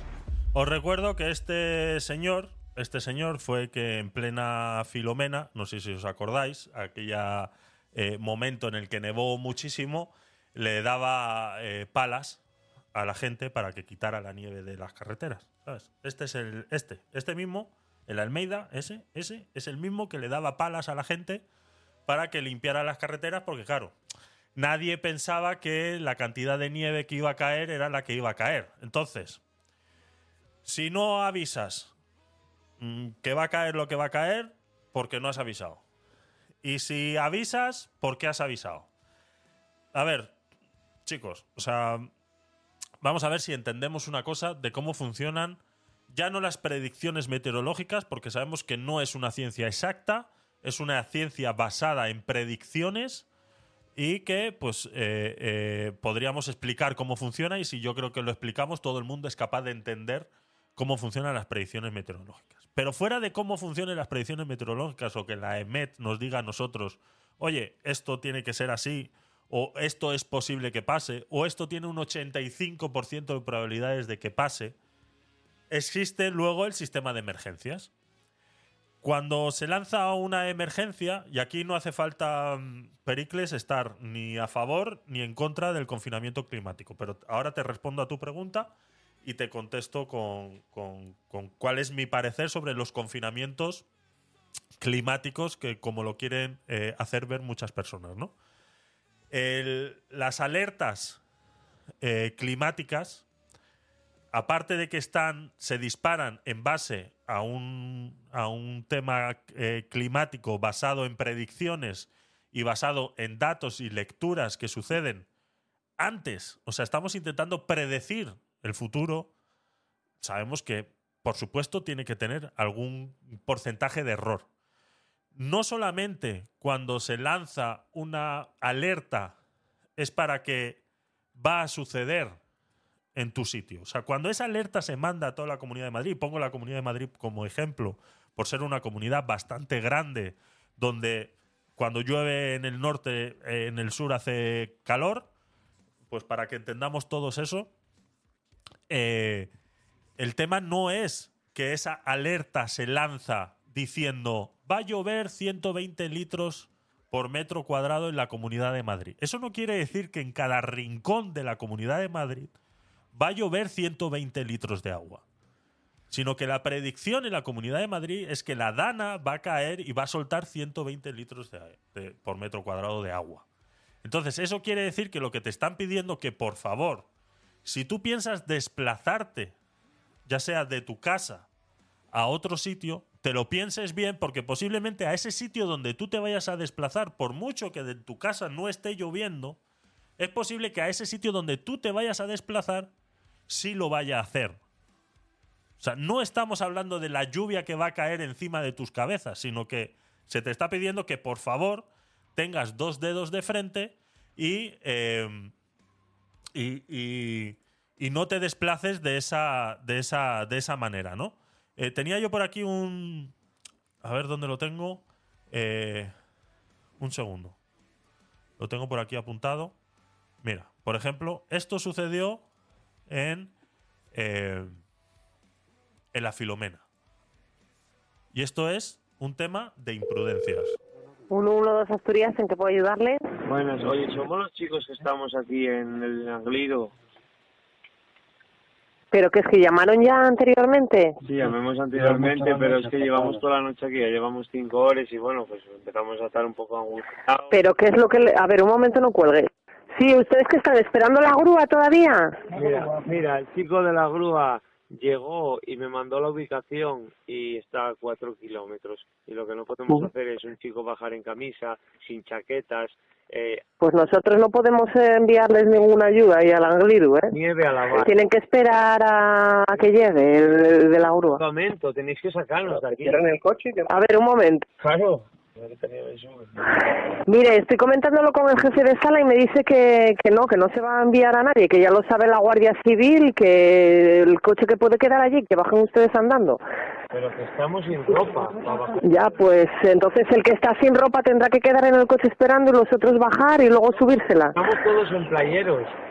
Ya, pues eso lo tenían que haber pensado antes de subir eh, con ese estado la carretera. Cuando subimos había cuatro dedos y ahora llevamos cinco horas aquí esperando a que alguien solucione Ujú. algo y pega la ni- nieve en la valla, en la valla, está, eh, está por la rodilla la nieve aquí. ¿Cómo bajamos? Explícamelo. Nuestra capa nieve tardamos tres horas mínimo. ¿Me oyes? Esperemos. Señor, Sí. Eh, somos mayorinos ya para saber lo que hacemos, ¿eh? Ya, pero es que cuando subimos había cuatro. Bueno, cuando subieron, eh, vamos a ver, la alerta, la alerta ya estaba dada, ¿eh? Pero cinco horas aquí nos lleva. Bueno, pues, eh, eh, y, y si no se mueven serán más, ¿eh? Hagan ustedes el favor, lo mismo que bajaron dos compañeros suyos caminando, pues hagan ustedes lo mismo, ¿eh? Que bajaron hace tres horas, eh, caminando. Bueno, pues eh, ustedes eh, ese tiempo que perdieron, ¿eh? Un chico que está en camisa y estamos ahora Bueno, pues fuera del asfalto. esa esa persona, esa persona, esa persona que se quede en el coche mientras ustedes van a por ropa para él. Pero si el tema es que quién lo sube la ropa. Porque Bueno, pues lo- pues los que bajen, los que bajen caminando por ella. Y vuelven a subir y vuelven a bajar cuatro kilómetros, tres horas andando entre la nieve, ¿no? Bueno, pues eh, ustedes sabían a lo que se exponían, señor. Oye, pues dame, pues dame los tus datos. Eh, ustedes sabían a lo que se exponían. Bueno, yo digote que esto voy a llevarlo, voy a llevarlo a los tribunales, ¿eh? Lo que te- Bueno, pues me parece, me parece perfecto. Me parece, me parece perfecto, señor. ¿Y el equipo Eh, para qué existe entonces? Y, y usted, y usted, ustedes salen con un vehículo sin cadenas, sin cadenas, cuando hay aviso de temporal de nieve. Es un 4x4 con bloqueos y con todo. 4x4, 16, sí, venga, venga, buenas noches, señor. 4x4, Venga. 16. Ahí te quedas. Que no te vamos a ir a buscar. Que te puedes poner como quieras, que no te vamos a ir a buscar. Estas son las. Omisión de socorro. Bueno. a ver. Estas son las cosas que suceden cuando la. la eh, se le cobra el servicio y listo. A ver, sí, Antonio, a ver. En parte tienes, tienes razón de que eso eh, al final se lo cobran, porque está claro que todos estos, estos rescates al final te pasan la factura. Eso, hasta ahí estamos convencidos. Pero lo que sí tenemos que tener en cuenta es que parte de la responsabilidad de estas cosas son nuestras. ¿Vale? Existe un servicio de rescate. Por supuesto que existe un servicio de rescate, pero no es un servicio. O sea, no es algo que tú puedes contratar a tu antojo. O sea, no es algo que se te tiene que dar porque tú lo pidas. O sea, no sabemos realmente cuáles son. O sea, ¿por qué tenemos que pensar siempre que porque pagamos un servicio hay que poner a otra persona en riesgo para salvarte a ti cuando tú está la situación está valorada? La situación está valorada. Están en un coche metidos esperando a que alguien les busque. Claro, no pueden salir del coche porque van en pantalón corto y calzoncillos y camisa corta, entonces no pueden salir del coche. Entonces, o sea, son situaciones en las que nosotros también tenemos mucha parte de culpa en la que eh, sucede y también tenemos que mirar un poquito hacia adentro y decir, hostia, es que, como bien dice el señor, la alerta ya estaba dada. dice, sí, pero es que cuando hemos subido había 4 centímetros y ahora hay medio metro. Eh, por esa regla de 3, me estás dando la razón. Eres un estúpido. O sea, si, o sea, no te lo puedo explicar de otra manera. O sea, no sé si me estoy logrando explicar. A lo que voy es que no podemos exigir algo cuando nosotros mismos hemos sido los irresponsables que nos ha llevado a esa situación. Está claro que esta gente estaba de domingueo. Dice, va, va. La alerta, pues me la paso por el forro de los cojones la alerta, me piro, ando en un 4x4 y ya está. Y listo. Y que sea lo que Dios quiera. Pues ese que sea lo que Dios quiera, no puedes obligar tú a otras personas a tenerte que ir a rescatar a ti porque a ti te ha salido de los cojones salir de tu casa a darte un paseíto de domingueo. Eso es a lo que voy. Ese es el pequeño detalle que muchas veces se nos olvida y que estamos acostumbrados a exigir cuando parte de la culpa la tenemos nosotros. O la mayor parte de la culpa la tenemos nosotros. Por eso tenemos que entender que cuando estas alertas se dan, no se dan porque en tu casa vaya a llover 120 litros por metro cuadrado, sino que posiblemente al sitio donde tú te vayas a desplazar va a llover 120 litros por metro cuadrado. Por eso decía Almeida que había que afinar un poquito más esto. Yo creo que es prácticamente imposible poder afinar, y mucho menos con una dana que sabemos que es muy errática en el, en el, en el tema, ¿no?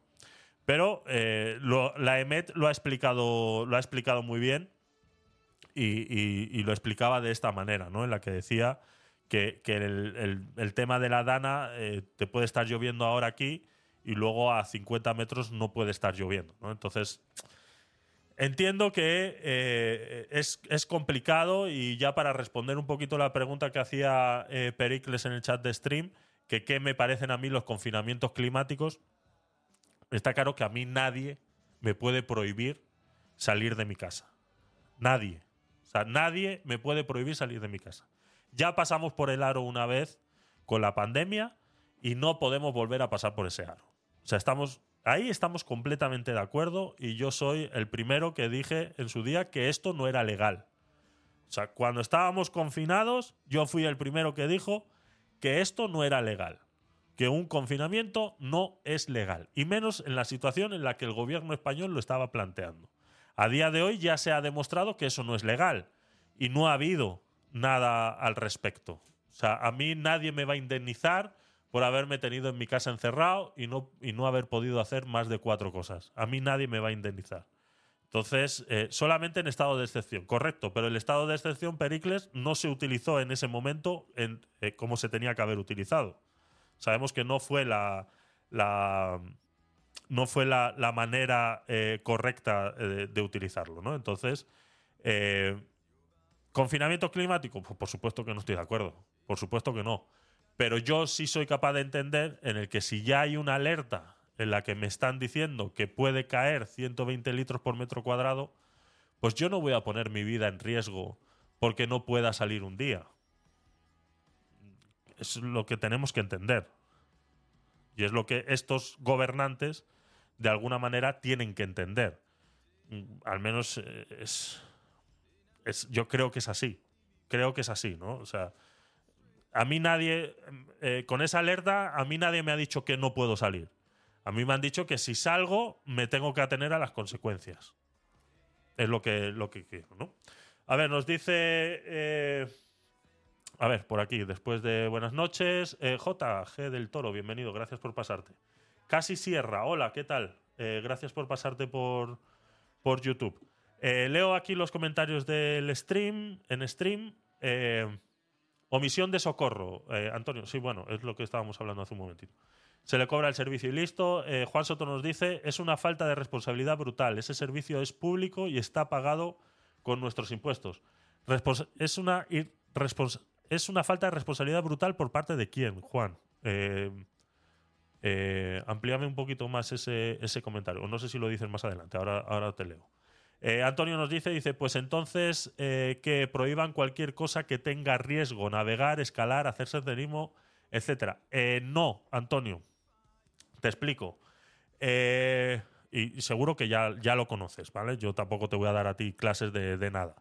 Pero tú perteneces, cuando tú haces estos deportes de escalada, deportes de riesgo, lo haces federado. O sea, te tienes que federar y bajo esa federación existe un seguro. Y ese seguro es el que se encarga de que tú puedas hacer ese deporte de manera eh, segura. Se supone que tienes que cumplir unos estándares de seguridad y bajo esos estándares de seguridad la federación te cubre. Y la federación te cubre esos rescates que en caso tal haya que hacer. De todas maneras, no es cuestión de prohibir, porque aquí no estamos prohibiendo nada. O sea, no estamos. eh, Cuando se da una alerta de emergencia climática, vuelvo y repito, nadie te está prohibiendo que salgas de tu casa, o que salgas a navegar, o que salgas a escalar, o que salgas a hacer senderismo porque corres el riesgo de caerte por un precipicio o de romperte un tobillo en mitad del bosque y quedarte y morirte de hambre. Nadie te está prohibiendo que no puedas hacer eso, porque vuelvo y repito, yo estoy en contra de que se prohíba cualquier cosa. ¿Vale? O sea, estoy en contra. Ah, Azulá, bienvenida, gracias por pasarte.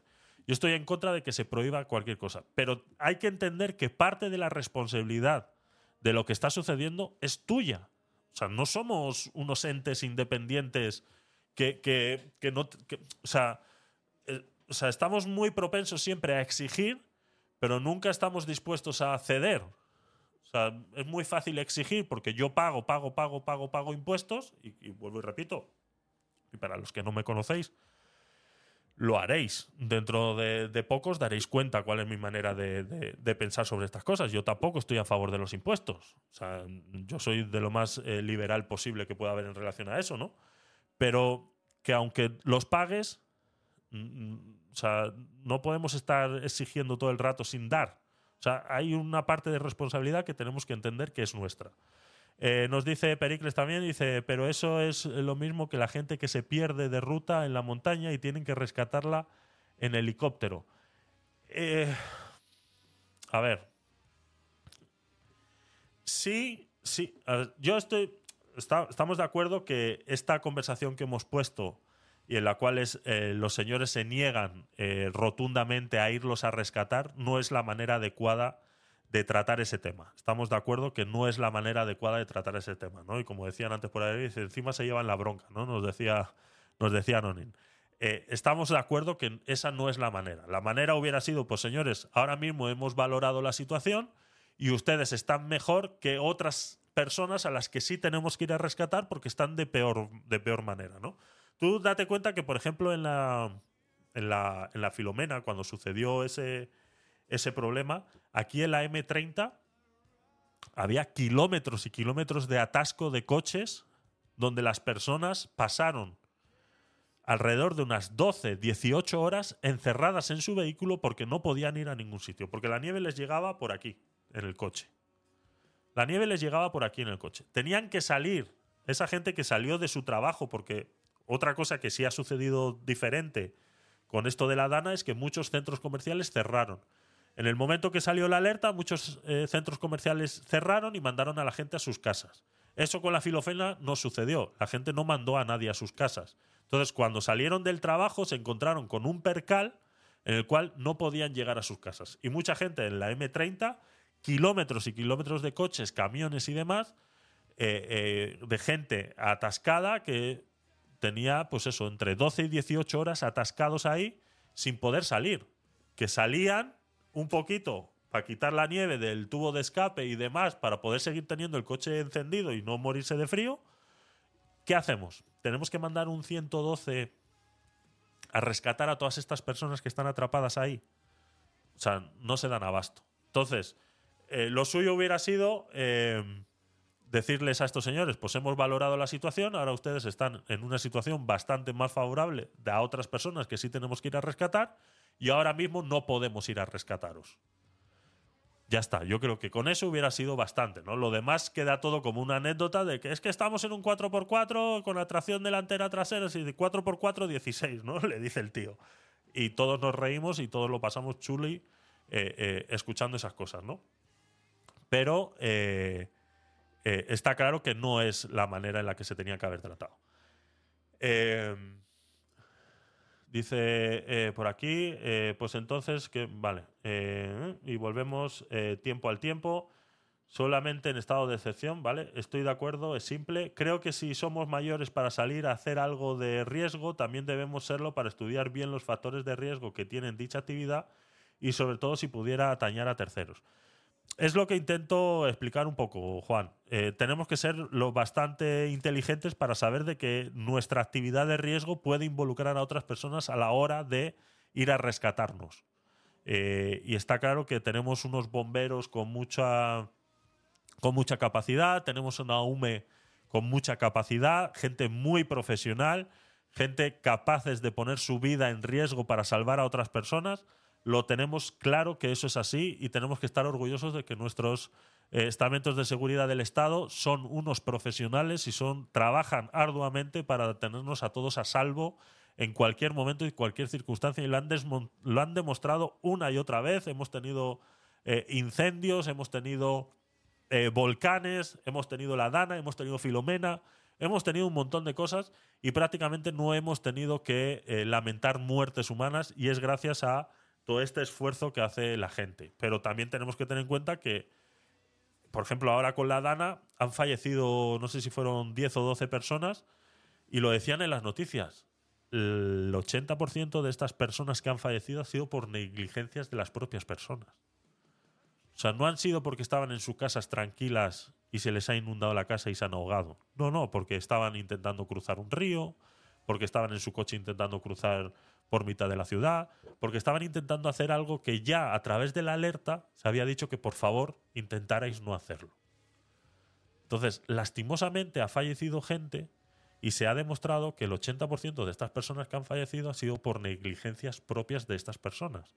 Que si simplemente hubieran dicho, pues me quedo, a- una pareja de señores de, de unos 60, 65 años, fallecen de camino a la casa del pueblo. O sea, les había llegado la noticia, les había llegado la alerta y, tenían miedo de que la casa del pueblo se les inundara. Entonces se cogieron el coche y se fueron para la casa del pueblo. De camino a la casa del pueblo les pilla una riada. Se les lleva el coche por delante y los señores fallecen. ¿Ahora qué? ¿Ahora qué? O sea, ¿cómo? Y poco se ha hablado de lo de Maui. Exactamente, Pericles. De ahí se ha hablado muy poco. De ahí se ha hablado muy poco. Exacto. Entonces, eh, ¿qué haces? Unos señores de 65 años, 70 años, no me acuerdo cuándo tenían. Unos señores ya mayores, jubilados, preocupados porque la casa del pueblo se les iba a inundar. Les pilla una riada a mitad de camino y fallecen. ¿Qué haces? ¿Qué haces con esa gente? O sea, ¿cómo, cómo, o sea, ahí no hay estamentos de seguridad del Estado que te puedan salvar en ese momento. No hay. Entonces es una negligencia de las personas que no han sabido valorar el riesgo del momento y ha pasado lo que ha pasado. Entonces ese es el tema, ¿no?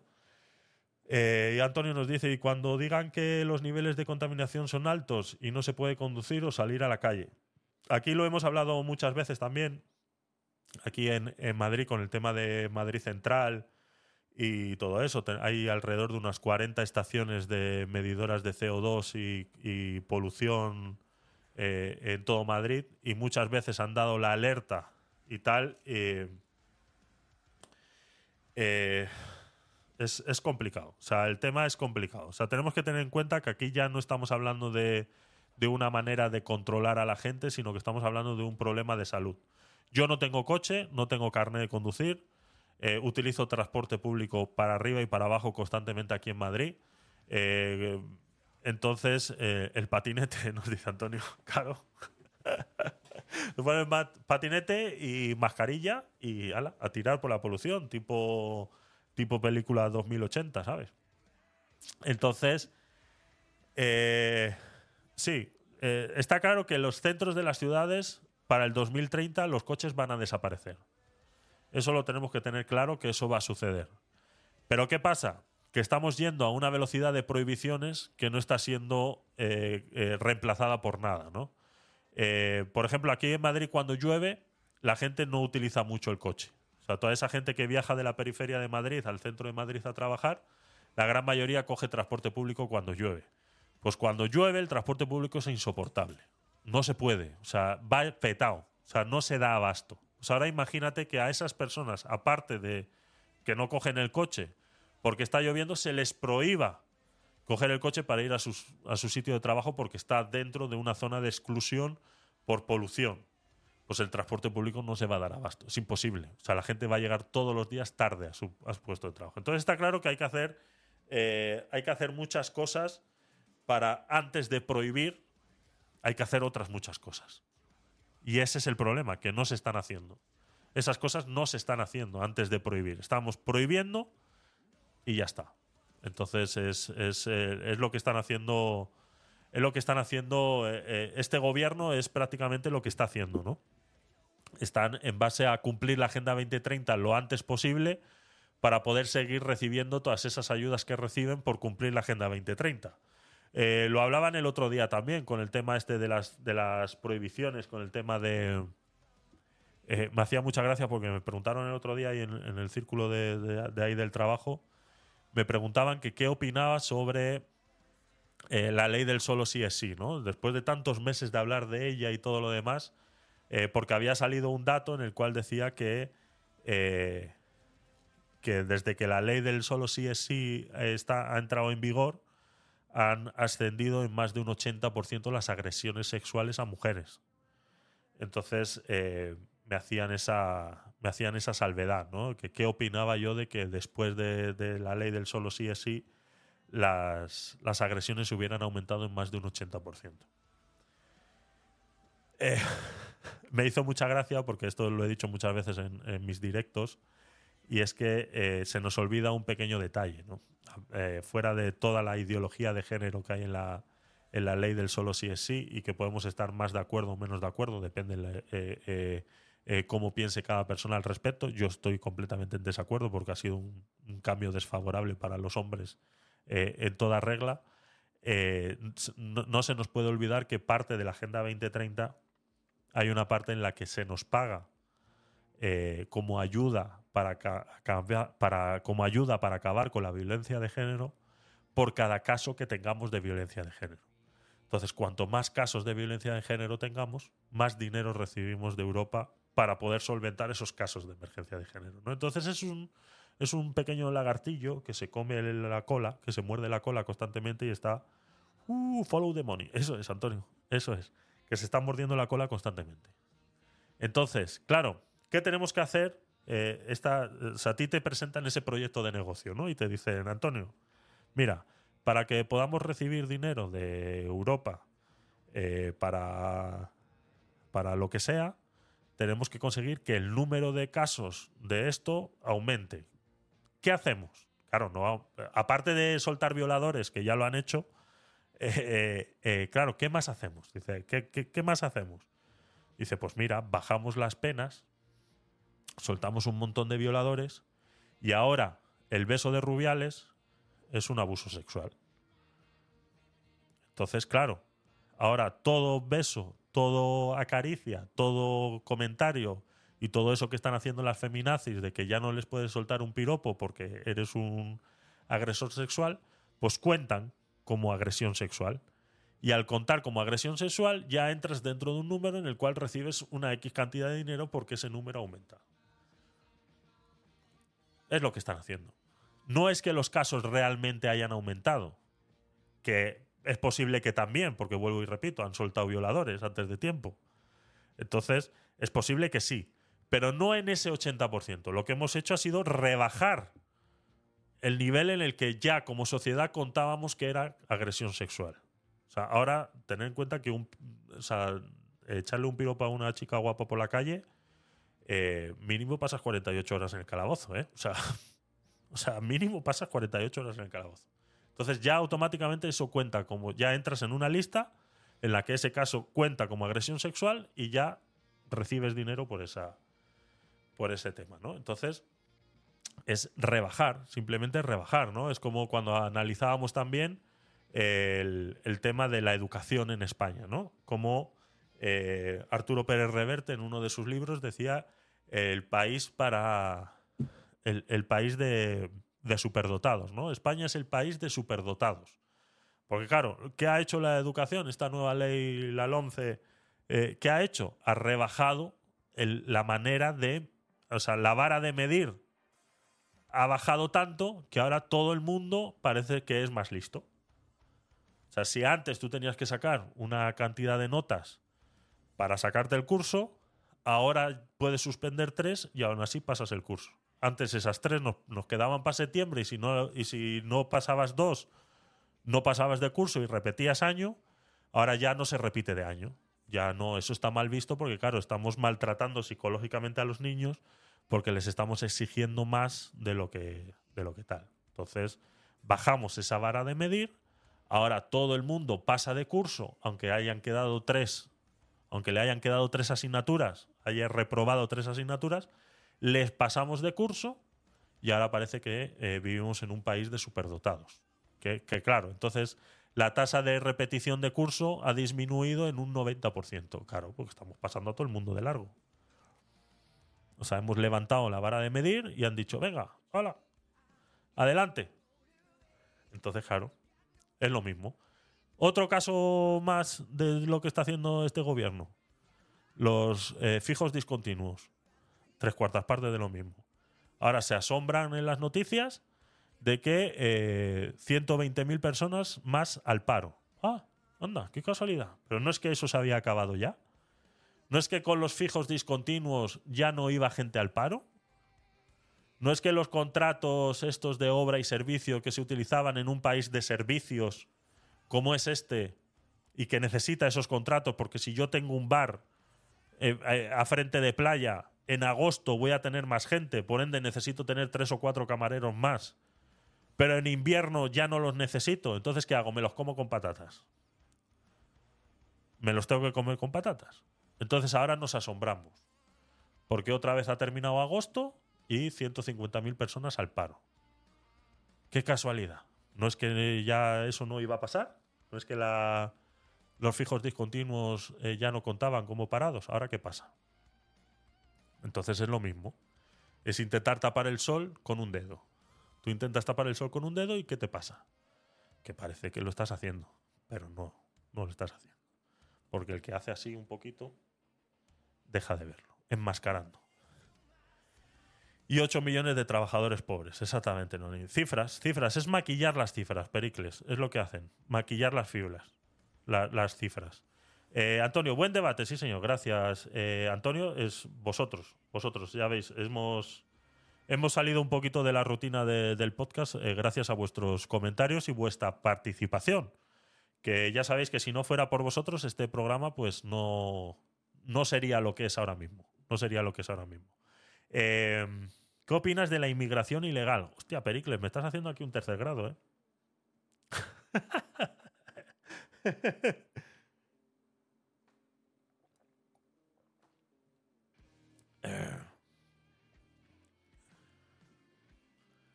Dice Pedro en el chat de Clubhouse, dice, para entender la alerta meteorológica del domingo hay que ver por Netflix la película Granizo. Ah, pues no sabía que había una película. No sabía que había una película. Eh, Olga nos dice, ¿y qué hubiera pasado si en lugar de ser domingo hubiera sido un día laboral? ¿Les permitirían a la gente no ir a trabajar? Lo dudo. Claro, es que, Olga, ese es el, ese es el tema que, que de la alerta de la alerta no se no no no como digo no se trató bien porque claro tú recibes una alerta meteorológica qué haces o sea no te dicen lo que tienes que hacer lo que puedes o no puedes hacer Eh, como digo muchos centros comerciales decidieron cerrar sus tiendas y mandar a la gente a su casa pero lo decidieron ellos no es algo que haya dicho el gobierno como hicieron con la pandemia, venga, todos para vuestra casa, prohibido estar en la calle. No, o sea, eso no, no lo hicieron. Entonces, claro, si hubiera sido un lunes, como tú bien dices, y la gente hubiera tenido que ir a trabajar, ¿qué hace? Yo el lunes llegué tarde a mi trabajo. Yo entro a las 7 de la mañana a trabajar, yo llegué a las casi las 8, porque era imposible.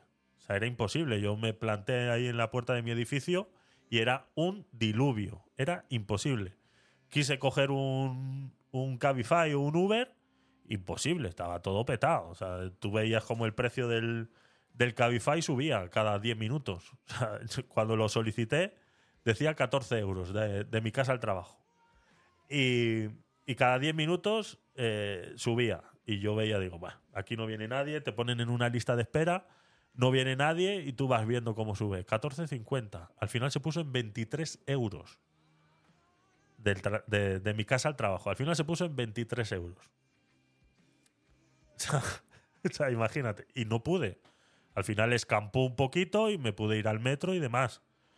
Pero es eso, claro. ¿Qué haces? Sea, yo, porque vuelvo y repito, estoy en el centro de Madrid y dentro de lo que cabe no cayó los 120 litros por metro cuadrado. Pero donde sí cayeron los 120 litros por metro cuadrado, está claro que la gente no puede ir a trabajar con esa. O sea, no puede poner en riesgo su vida para ir a trabajar. Y eso los, los empleadores, los jefes, lo deben entender. Deben entender que eso no, no pasa. Pero claro, nadie te lo dice. Nadie te dice si puedes o no puedes. Nadie sabe. O sea, es una decisión que tú tienes que tomar en ese momento y decidir. Pues mira, yo no voy a poner en riesgo mi. mi mi vida para ir a trabajar. Y llamo al trabajo y le digo, mira, no puedo ir porque hay aquí un diluvio, están todas las calles inundadas y no me puedo mover. Ya está. Simplemente eh, tiene que ser algo así. Dice, en resumen, había que estrenar y probar la alerta Chupiguay, que a saber el dineral que costó. Mucho dinero. Lo hablamos en, en su día, porque esto viene ya de un par de años atrás. eh, esta implementación tecnológica en todos los móviles eh, se implementó hace dos años, ¿vale? Es una última actualización que por ley fue exigida en toda la Unión Europea y que ya se había puesto en práctica en otros países como Estados Unidos, que también lo tienen. Eh, fue una actualización que se hizo hace dos años, año y medio por ahí creo que fue. Fue una actualización obligatoria en todos los, los móviles. Eh, gracias, Emanuel. Gracias por pasarte por, por YouTube. Eh, saludos, estoy en Clubhouse. Cristian Estrada, gracias por pasarte. ¿Estás en Clubhouse? No te veo. Eres, eres Emanuel. Emanuel Pinillos, eres Cristian Estrada en YouTube. Entiendo. Eh, gracias, gracias por estar por ahí. Eh, fue una implementación tecnológica obligatoria para los móviles y, sí, costó mucho dinero y, y ya no solo para el software del móvil, sino para los países que lo quisieran utilizar, sí. Eso es mucho dinero. Tenemos que tener en cuenta que es una, es una implementación a través de radiofrecuencia, o sea, funciona como por las antenas de telefonía exactamente igual, en las cuales te triangula eh, la señal. Ya sabéis que para poder conectarte a cualquier antena de 3G, 4G, eh, antena telefónica, es una triangulación lo que se hace y entonces tú te conectas, a- en teoría estás conectado siempre a tres antenas a la vez. Entonces, en base a esa triangulación siempre se sabe dónde estás. Entonces, en base a esa triangulación se envía esa alerta y se dice a qué zonas tiene que llegar esa alerta. Y en base a esas zonas, si tu teléfono se encuentra en esa zona en ese momento, te llega la alerta. Por ende, no tienes que. También esa era otra cosa, ¿no? Que salía en, el, en, en Twitter hablando, ¿no? Es que, ¿cómo- ¿cómo es posible que me haya llegado esto? ¿Cómo es posible que el gobierno tenga mi número de teléfono? No, no es necesario que el, que el gobierno tenga tu número de teléfono, pero te aviso, lo tiene. O sea, no, no te sorprendas, eh, lo tiene, ¿vale? O sea, de que lo tiene, lo tiene. Otra cosa es que lo puedan utilizar para X o Y cosas. Pero esto es una, es una alerta a través de radiofrecuencia. O sea, va en la misma línea que la llamada de teléfono cuando te llega. Exactamente igual. O, el SMS. Exactamente igual. Entonces, sí. Pero sí, costó, costó, costó mucho dinero. Vamos allá con esta propuesta que nos hace Pericles. Dice, ¿qué opinas de la inmigración ilegal? Dice el 45... A ver, nos dice también el 45,2% de los agresores de mujeres asesinadas por violencia de género son extranjeros, siendo la población extranjera en España solo el 14%. Ahí estamos. Esto es un dato que la gente no logra entender, ¿no? Sobre todo los progres no logran entender este dato, ¿no? Cuando le dices que, que parte de las, de las agresiones sexuales, que más de la mitad o, o la mitad de las agresiones sexuales son producidas por extranjeros, eh, y cuando hablamos producidas por extranjeros, no hablamos de esos extranjeros que están eh, que son nacionales ya, o sea, que han jurado bandera, sino hablamos de extranjeros que acaban de llegar, la gran mayoría. Entonces, es un dato que sí, que no lo saben, no lo saben entender, porque no saben realmente la gravedad del dato, que es decir que el 45% de los agresores son extranjeros cuando los extranjeros son el 14% de la población. O sea, hablamos de 47 millones de españoles, el 14% de esos 47 millones de españoles son extranjeros. Pues ese 5 millones de... serían 14, serían 4, 4,7, 5 millones, ponle. 5 millones de extranjeros, pues de esos 5 millones de extranjeros, la mitad son agresores sexuales. O sea, o sea, ahí está el dato. Y el que, y el que no lo quiera entender, pues que no lo entienda. Es así de fácil, ¿no? Es, eh, es el- el brazos abiertos. Es el brazos abiertos haciendo su trabajo. Ya sabéis que el brazos abiertos se va a la frontera de marítima con, con Marruecos y con Argelia y todos estos tal, se van ahí a la frontera marítima y empiezan a recoger gente de brazos abiertos. Van de brazos abiertos, exactamente. Eh, gracias a ti, cuentas con un seguidor más. Eh, sí, así es, eh, Noni. Gracias a todos los que estáis por aquí. A ver. La voz Juanma España. ¡Ey! ¡Ey! La voz Juanma España. Tremenda voz que tiene ese chaval, ¿eh? De verdad. Tremenda voz. Eh, Pro Kites Spain. Gracias por seguirme también. Te sigo. Gracias por estar por ahí. La voz Juanma España. Este, este, eh, eh, la voz Juanma España es quien hizo el, el corto de, de Extreme Race, ¿puede ser? ¿No? A ver, confirmármelo. ¿Quién, quién me, quién- me lo confirma? ¿Quién me lo confirma? A ver. Decirme que sí. ¿No? ¿Sí? ¿No? ¿Quién lo sabe? ¿Quién lo sabe? Claudio Serrano. ¿Claudio Serrano? ¿Claudio Serrano? ¿Antonio? Sí, muy grande, nos dice. Maite, hola, ¿qué tal? Gracias por pasarte por stream. Maite, Octa 8, ¿te sigo? No, no te vayas. ¿Por qué se van? Entran, se van, entran, se van. Vale, venga. eh, eh, más cositas, más cositas. A ver, ¿qué llevamos? Eh, dos horas de directo. Eh, ya sabéis que más o menos el podcast night dura unas dos horas y media. Podemos hablar un poquito, ya que estamos aquí y hay bastante gentecilla. podemos hablar de lo que está sucediendo con Clubhouse y luego hablamos un poquito de lo que va a suceder con Stream. ¿Vale? Eh, sí, es la voz de Claudio Serrano.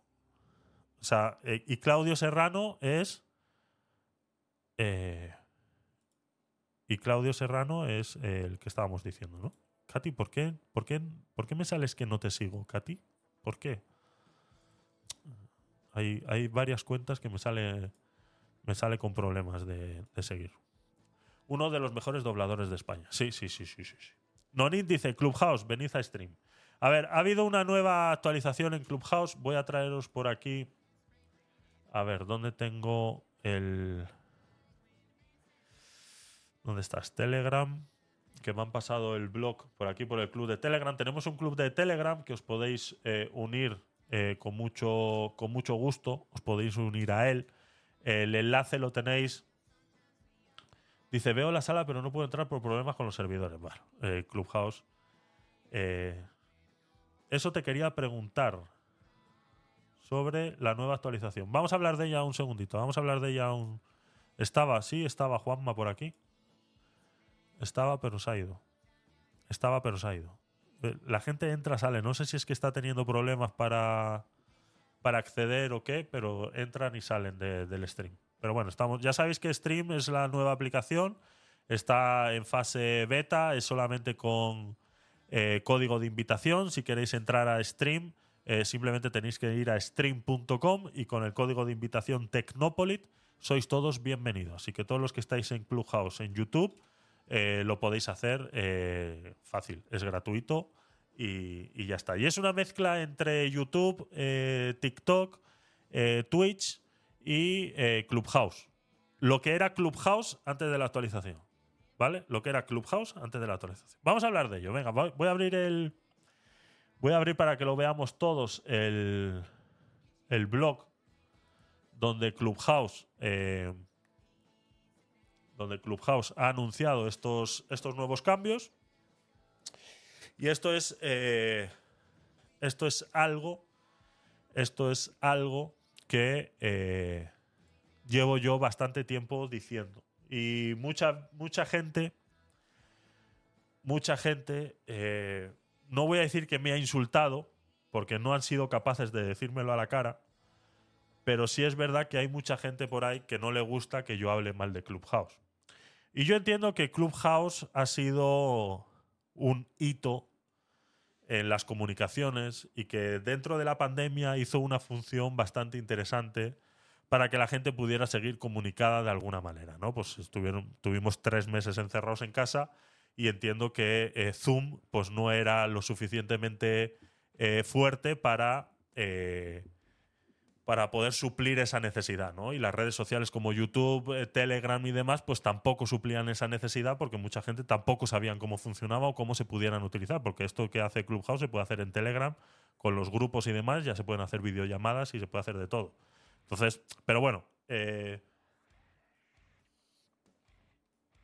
fuera de todo eso, eh, hay mucha gente que no le gusta que yo hable mal de Clubhouse.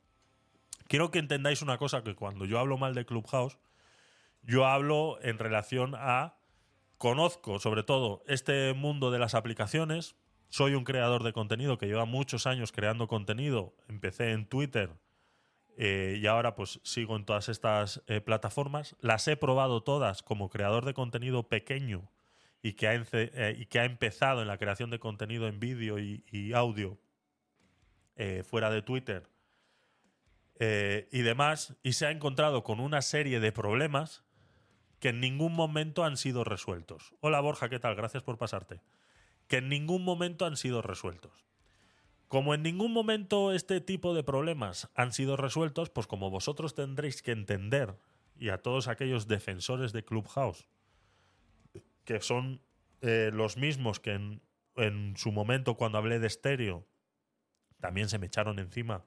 Y a día de hoy estéreo está muerto. O sea, si tú entras al lado en castellano en estéreo, no hay nadie. O sea, no hay nadie. Y yo eso lo... ¿Me voy a echar flores encima? Sí, lo sé. Me voy a echar flores encima. Lo predije. Salí de estéreo en el último momento. Logré que mucha gente entendiera que estéreo estaba perdida y mucha gente de estéreo se vino a Clubhouse porque sabía que estéreo estaba perdida. O sea, se dieron cuenta de detectar al mismo tiempo que yo lo detecté que estéreo estaba yendo a una deriva que no era eh, eh, buena para nosotros como creadores de contenido ni como usuarios. Pues pasó con estéreo. Y hoy esta actualización que han hecho en Clubhouse me confirma una vez más que el negocio de Clubhouse y de estéreo está en declive. Es un negocio que no es- les está dando resultado. Y os explico por qué. Estéreo empezó a decaer en el momento en el que todas las salas que, que existían de audio empezaron. Eh, ¿Estéreo ha resucitado? Sí. Eh, Azulá. ¿Ha resucitado? ¿Dónde ha resucitado? ¿Dónde? Si est- estuve yo el otro día en una de esas salas en las que estabas tú y era lo único que había en estéreo. O sea, ¿dónde ha resucitado estéreo? Estéreo no ha resucitado. Estéreo ha cambiado de negocio. Y seguramente para ciertas personas ese negocio les parezca bien. Pero no viene a suplir las necesidades que nosotros como creadores de contenido, incluso tú como eh, eh, oyente, necesitas. Yo creo que no. Yo creo, Azulá, que en ningún momento estéreo está, está eh, supliendo las necesidades como usuario que puedas tener tú. Vamos. Pero si es. Si me equivoco, eres una en un millón. Eh, empezó quitando las salas esas y promoviendo más los mensajes cortos. Y es la misma actualización que acaba de hacer hoy Clubhouse. ¿Por qué les conviene a ellos más los mensajes cortos? Es más, Clubhouse dentro de esta actualización, lo vamos a ver ahora aquí en el PDF que, han, mandado ellos, tienen una nueva función que se llama Talk with Friends. Pues ese Talk with Friends son estas salas. Stream para monetizar está clarísimo, por supuesto. ¿Hay más gente? ¿A qué hora, Azulá? ¿En serio? O sea, me viste el otro día cuando estaba contigo en una sala. Era la única que había abierta. O sea, a mí no me vale. O sea. Bueno. ha vuelto muchísima gente. Vale. Bueno, ahora lo. Ahora lo conversamos. eh, porque es un caso. Es un caso loco. O sea. eh, es que no sé. O sea. A mí estas, estas, estas cosas, cuando encuentro una defensa tan férrea de algo que no tiene sentido, o sea, eh, me parece fanatismo. O sea, eh, decir que ha vuelto mucha gente a, estéreo cuando ayer. Porque antes de ayer no había nadie. Antes de ayer no había nadie en estéreo. En habla hispana no había nadie en estéreo antes de ayer. Que han, que han vuelto hoy. Porque han visto el problema de Clubhouse y han ido a probar estéreo. Pues cuando se den cuenta que está exactamente igual, volverán a dónde. Si no tienen a dónde. Pero bueno, eh, no, tampoco me voy a ensañar contigo, Azulá. O sea, entiendo lo que me quieres decir, luego volveré a entrar en estéreo y corroboraré lo que. Intentaré corroborar lo que me estás diciendo. El modelo, o sea, lo que quiero dejar claro es que el modelo de negocio de estéreo y de Clubhouse está haciendo aguas. ¿Por qué está haciendo aguas? Porque están promoviendo más el mensaje corto que las salas de discusión como las conocemos y como estaban en estéreo, que la gente podía mandar un audio de 30 segundos, yo los ponía cuando me daba la gana y punto. Si alguien quería eh, subir y demás, pues subían, hablaban, etcétera, etcétera, etcétera, etcétera. Eso siempre ha sido así. Clubhouse ha sido así hasta la última actualización, que ha sido hoy o ayer.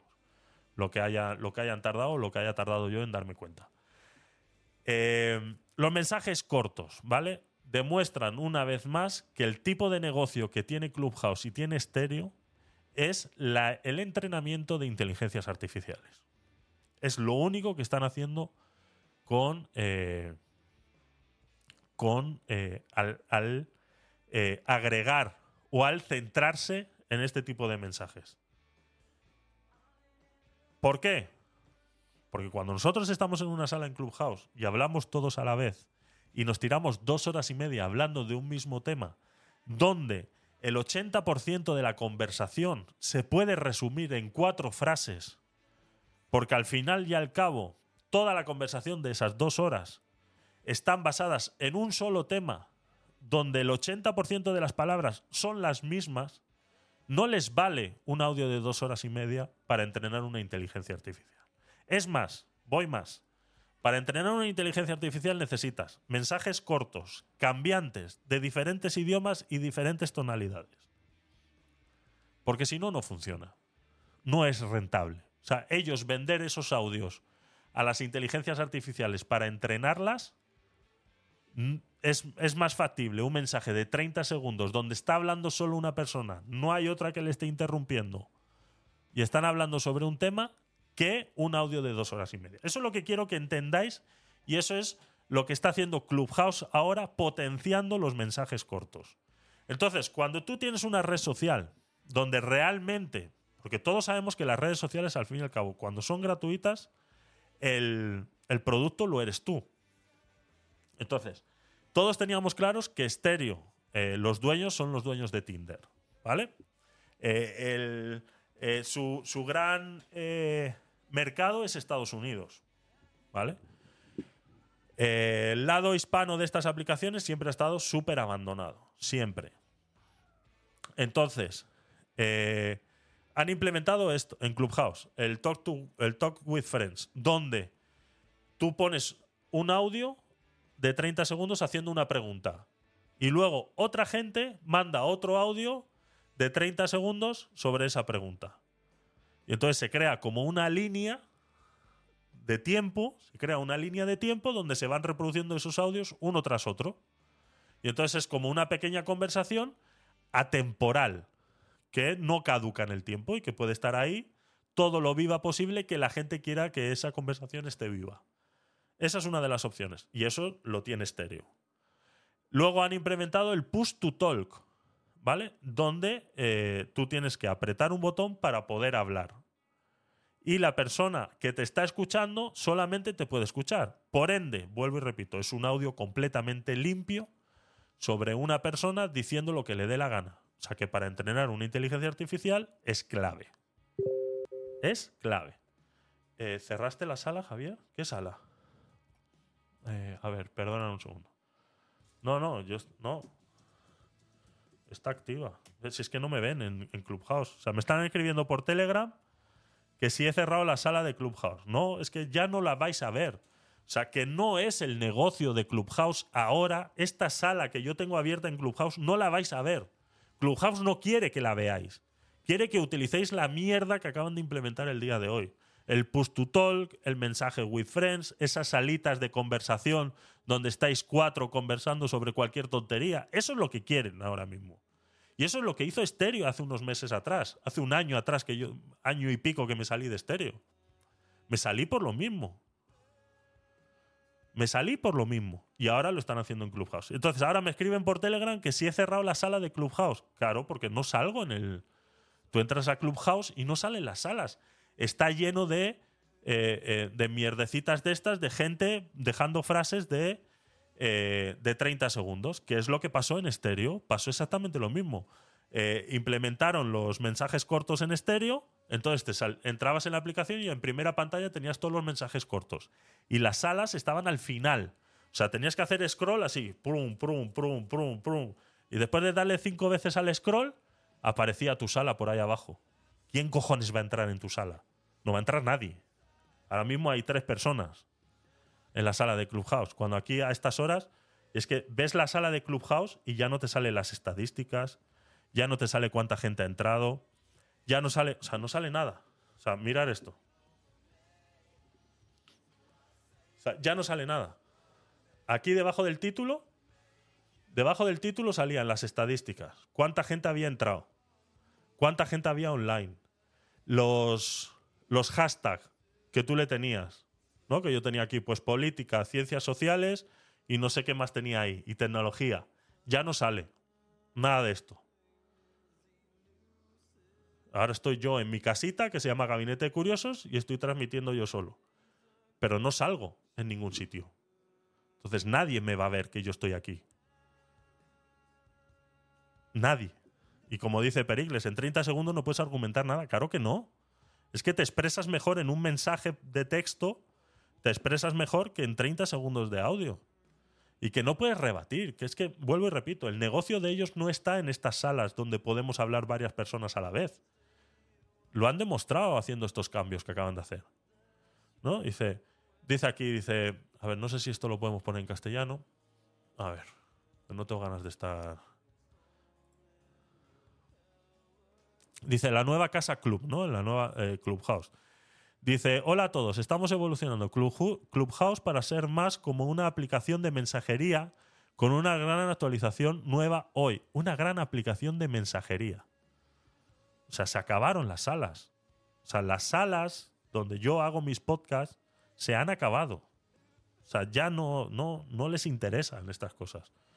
Disponible para iOS y Android, está diseñado para ser más social que otras aplicaciones de mensajería. O sea, ¿qué, quieren? ¿Competir con WhatsApp? Clubhouse, ¿qué quiere? ¿Competir con WhatsApp? De verdad. O sea, estamos hablando en serio. Esta, esta gente se le está yendo, se le está yendo la pinza. O sea, esta gente se les ha ido la pinza. O sea, o sea, no es que se les ha ido la pinza. Vuelvo y repito. Que está claro que su. No la veo. Mira, eh, si me dice Carla, no la veo. Si ya sé que no la ves, Carla. Ya sé. Pues. Es lo que decimos, Carla. Es lo que decimos. Se acabó Clubhouse. Ya está. Mira, eh, Juan, ¿te acuerdas cuando estuvimos en el evento que te decía, le voy a dar dos o tres semanitas a Clubhouse para que la gente de Clubhouse se venga a, stream y voy a dejar de transmitir en Clubhouse? Pues creo que eso ha llegado ya. O sea, creo que eso ha llegado ya. Porque ahora mismo en stream, ahora mismo en stream, sois siete personas. Pero aquí ha habido hace un momento 15. Para mí eso es bastante mejor que cualquier otra cosa. O sea, ahora mismo es bastante mejor. Eh, Rubén Espinal, no te vayas, quédate ahí, que estamos hablando de cosas interesantes. Te sigo. Eh, seguirme a todos los que estáis en stream. Si no me seguís, seguirme. Yo os estoy siguiendo a todos los que veo que entráis y cuando puedo echarle un vistazo y veo que estáis ahí y no os sigo, yo os sigo. Entonces, eh, seguirme. Y a los que estáis en, en Clubhouse y no conocéis la aplicación de Stream, entrar en stream.com o si no en vuestras... eh, ¿Qué es Stream? Te explico. eh, lo voy a explicar ahora mismo, Emanuel. Es una nueva aplicación, una nueva red social eh, que es una mezcla, ¿vale? Yo lo explico de esta manera. Entre YouTube, de todas maneras, mañana es... Bueno, hoy es ya jueves. Jueves. Pues igual mañana, aprovechando este impasse, eh, mañana, sígueme, Emanuel, en, en YouTube, ¿vale? Sígueme mañana, porque mañana en YouTube, a eso de las 9 de la noche, eh, posiblemente, es que no lo sé, no estoy seguro, no me quiero comprometer. De todas maneras, Emanuel, en mi canal de YouTube tienes un vídeo de tres horas en la sección de directos hablando de la aplicación de stream. Pero de todas maneras, eh, sí, está en el Play Store. Está en el Play Store y en el Google Store. Perfecto, Emanuel, muchas gracias por seguirme. Eh, está tanto en iOS como en Android, ¿vale? Se llama Stream. Es, es como, se, como se escucha, ¿vale? Es E-S-T-R-I-M. Stream. Eh, vas a ver tres barritas azules así de manera horizontal. Stream. Gracias, Nora, por escribirlo ahí. Stream, y si no, a través de la web, stream.com. Eh, va con invitación. Gracias, Cristian, por seguirme. Gracias por suscribirte. Te has convertido en un nuevo curioser. Ahí está Streamlabs saludándote. Eh, eh, lo dicho. Entonces, no me quiero comprometer a mañana. Posiblemente mañana pueda hacer algún directo hablando de la aplicación de stream para actualizar el vídeo que tengo en, en YouTube. ¿Vale? Tengo un vídeo de tres horas hablando de la aplicación donde explico cómo funciona. Pero claro, ha habido actualizaciones que seguramente eh, tenemos que ir actualizando para que todos estemos en, sintonía. Pero ya está, o sea, esto es, esto es decidirlo. O sea, eh, está claro que Clubhouse no está haciendo nada para que nosotros nos mantengamos ahí. Eh, es, es- es así. Entonces, te explico, Emanuel, es una aplicación. Es una aplicación eh, que es una mezcla entre YouTube, porque los creadores de contenido eh, o tú eh, puedes subir tus vídeos en formato horizontal como YouTube. Tiene la, parte de clips que podemos comparar a los shorts de YouTube o a TikTok en sí, donde en formato vertical puedes subir también tus vídeos. Tiene la sección de, audio, donde los podcasts, la gente que haga podcast, puede subir su podcast en solo audio y tiene eh, la opción de streamear en formato vídeo, que es como yo estoy haciendo ahora, a la vez que hago en YouTube, estoy en formato vídeo en stream. Y luego tiene otra sección más para creadores de contenido, donde se pueden poner vídeos y donde la gente tiene que pagar para poder ver esos vídeos, ¿no? Es un, un pay-per-view, ¿vale? Eso es, un pay-per-view. Eh, y luego, pues hay otra zona de eventos virtuales. Hay varias zonitas ahí muy interesantes que, si eres creador de contenido o solamente eres viewer, eh, seguramente eh, encontrarás tu espacio ideal, ya sea en formato vídeo o en formato audio. O sea, no hay discriminación para ninguna de las ideas. Entonces, en formato audio también se pueden hacer directos. La gente puede subir a opinar exactamente igual que en Clubhouse y eh, hasta nueve personas pueden estar en vivo en, arriba en, las, en la sección de, de audio.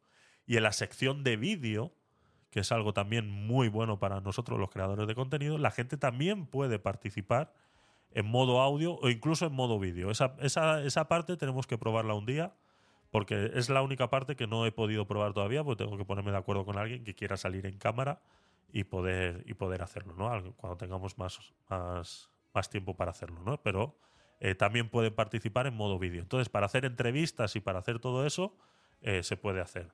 ¿Se puede debatir al mismo tiempo varias personas? Sí se puede hacer, Olga. En, los, en las salas de audio, en las salas de audio, hasta nueve personas pueden estar arriba hablando a la misma vez. Exactamente, exactamente igual, Olga, que en Clubhouse. Exactamente igual. ¿Vale? Eh, las salas aparecen en primera pantalla.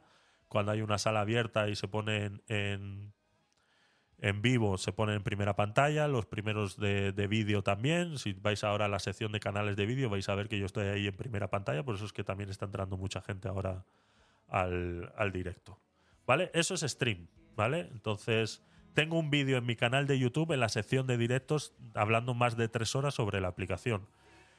Ahora está en fase beta, ¿vale? Eh, se quiere controlar mucho las personas que entran, entonces va por. O sea, no es que se quiere controlar a las personas que entran, o sea, no hay discriminación para entrar, sino que va por eh, código de invitación. Entonces, eh, los que no tengáis cuenta, para poder entrar, simplemente en la parte de abajo, cuando solicita para entrar, vais a ver que dice: Tengo un código de invitación pues pones el código Tecnopolit y ya te puedes registrar, ¿vale? Te va a pedir tu número de teléfono, te van a mandar un SMS con un código que luego tienes que poner y ya está. No tienes que poner más, tienes que poner tu nombre de usuario, subir una foto de perfil.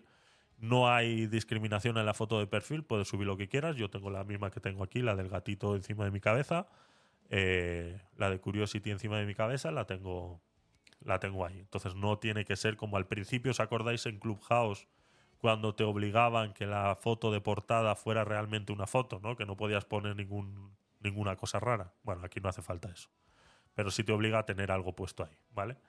Y el código Tecnopolit. Con que os metáis con ese código ya estáis, estáis invitados. Utilizarla, probarla, os, os digo que está en fase beta, se están haciendo muchas modificaciones, están en una en una, eh, en una carrera bastante amplia para, para poder traer todas las necesidades que les estamos transmitiendo, pues todos los creadores de contenido les estamos transmitiendo cositas que necesitamos que vayan implementando y los chavales la verdad que se están portando muy bien al punto que a mí me invitaron a un evento el fin de semana pasado en Murcia sobre un evento que van a hacer de de ¿cómo se dice? Joder, es un, es un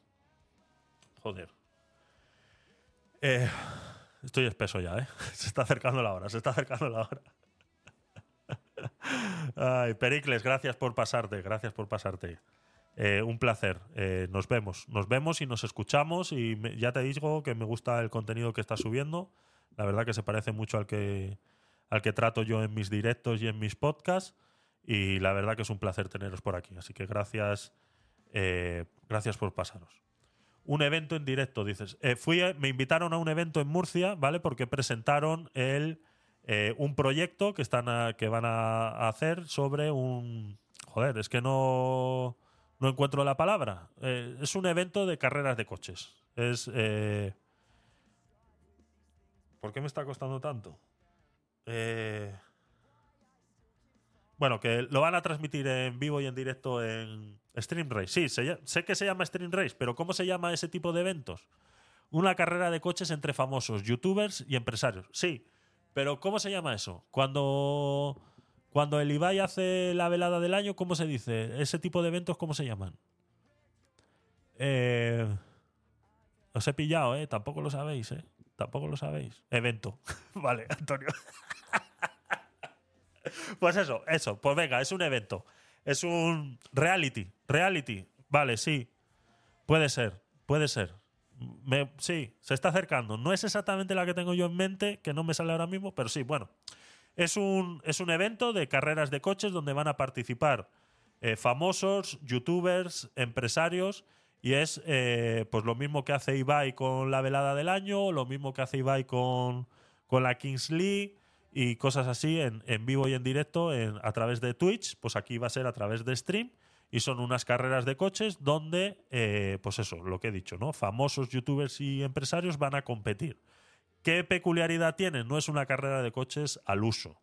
Eh, van a competir en cinco circuitos aquí en España y posiblemente se extienda a algún otro circuito más.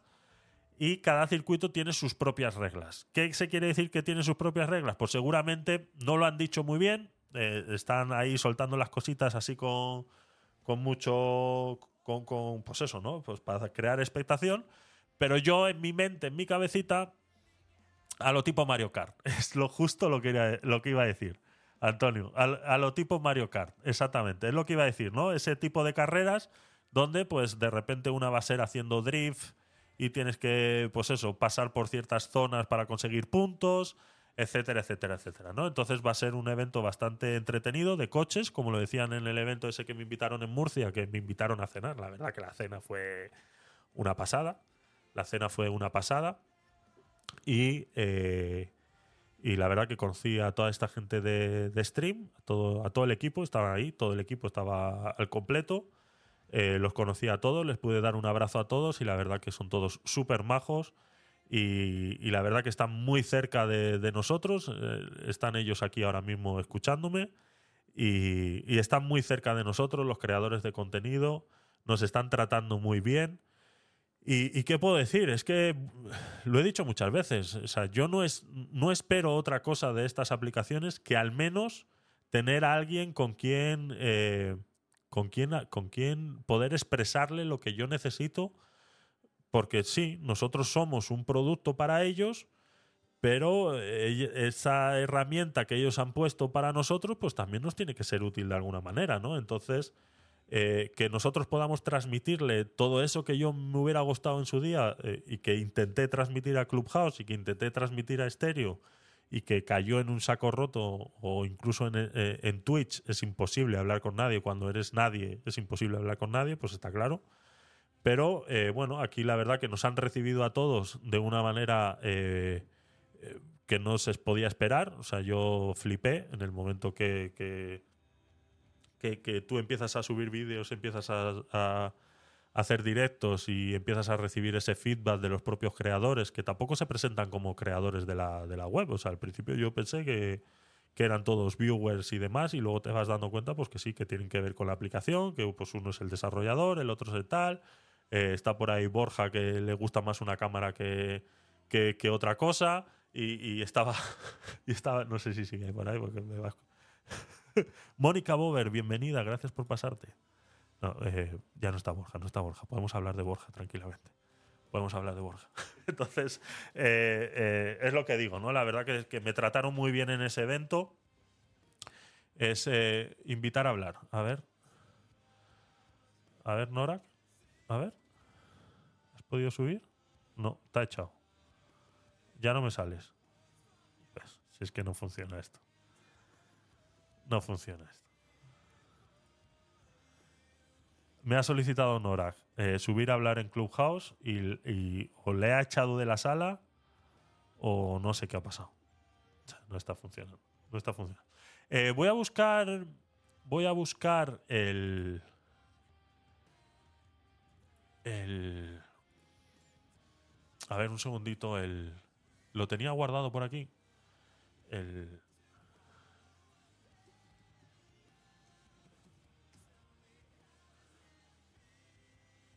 El. ¿Cómo digo? Joder. El, el corto de.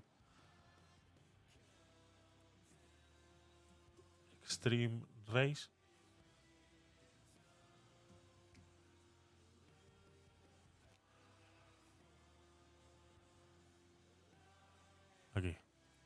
El tráiler. Estoy espeso, ¿eh? Este, este, este. Este, este. este. A ver, no sé si Nora ha puesto. No, se ha ido. Mira, voy a poner el, el tráiler del evento de Extreme Race, que hablaremos más veces, ¿vale? Yo no me he preparado nada, entonces eh, hablaremos más veces de este, de este evento. Tengo unas cuantas fotos en mi móvil que tengo que sacar y, hablaremos más de, lo que pasó en, Murcia. Pero este es el, el, tráiler del evento del Extreme Race eh, que estábamos hablando ahora mismo. Desde los albores de la humanidad, el ser humano ha buscado romper las barreras del tiempo y la distancia. Desde los primeros pasos hasta el rugido de los motores, hemos sentido la llamada de la velocidad. Un impulso ancestral que nos ha hecho sentir libres. Ha llegado el momento de dar un nuevo paso y romper con las reglas del juego.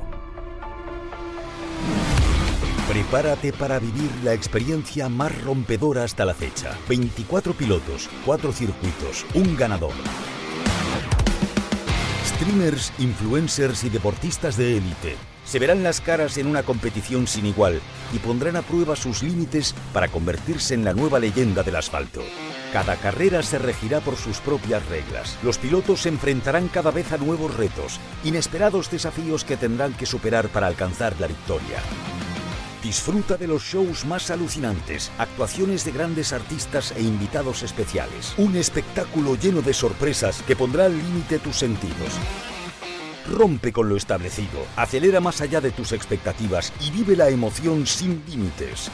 Prepárate para la experiencia definitiva. Prepárate para Extreme Race.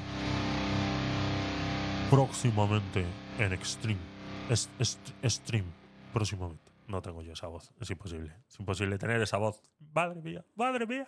¡Qué voz! Eh, ¿Qué voz? Ese es el, ese es el tráiler. Ese es el tráiler, chicos. Eh, entonces, ese es el, proyecto de, que tiene Stream con el Stream Race. Cristian Estrada. Hola. ¿Qué tal? Que te has salido de, Clubhouse, ¿no, Cristian? Es que te ha echado. Si es que.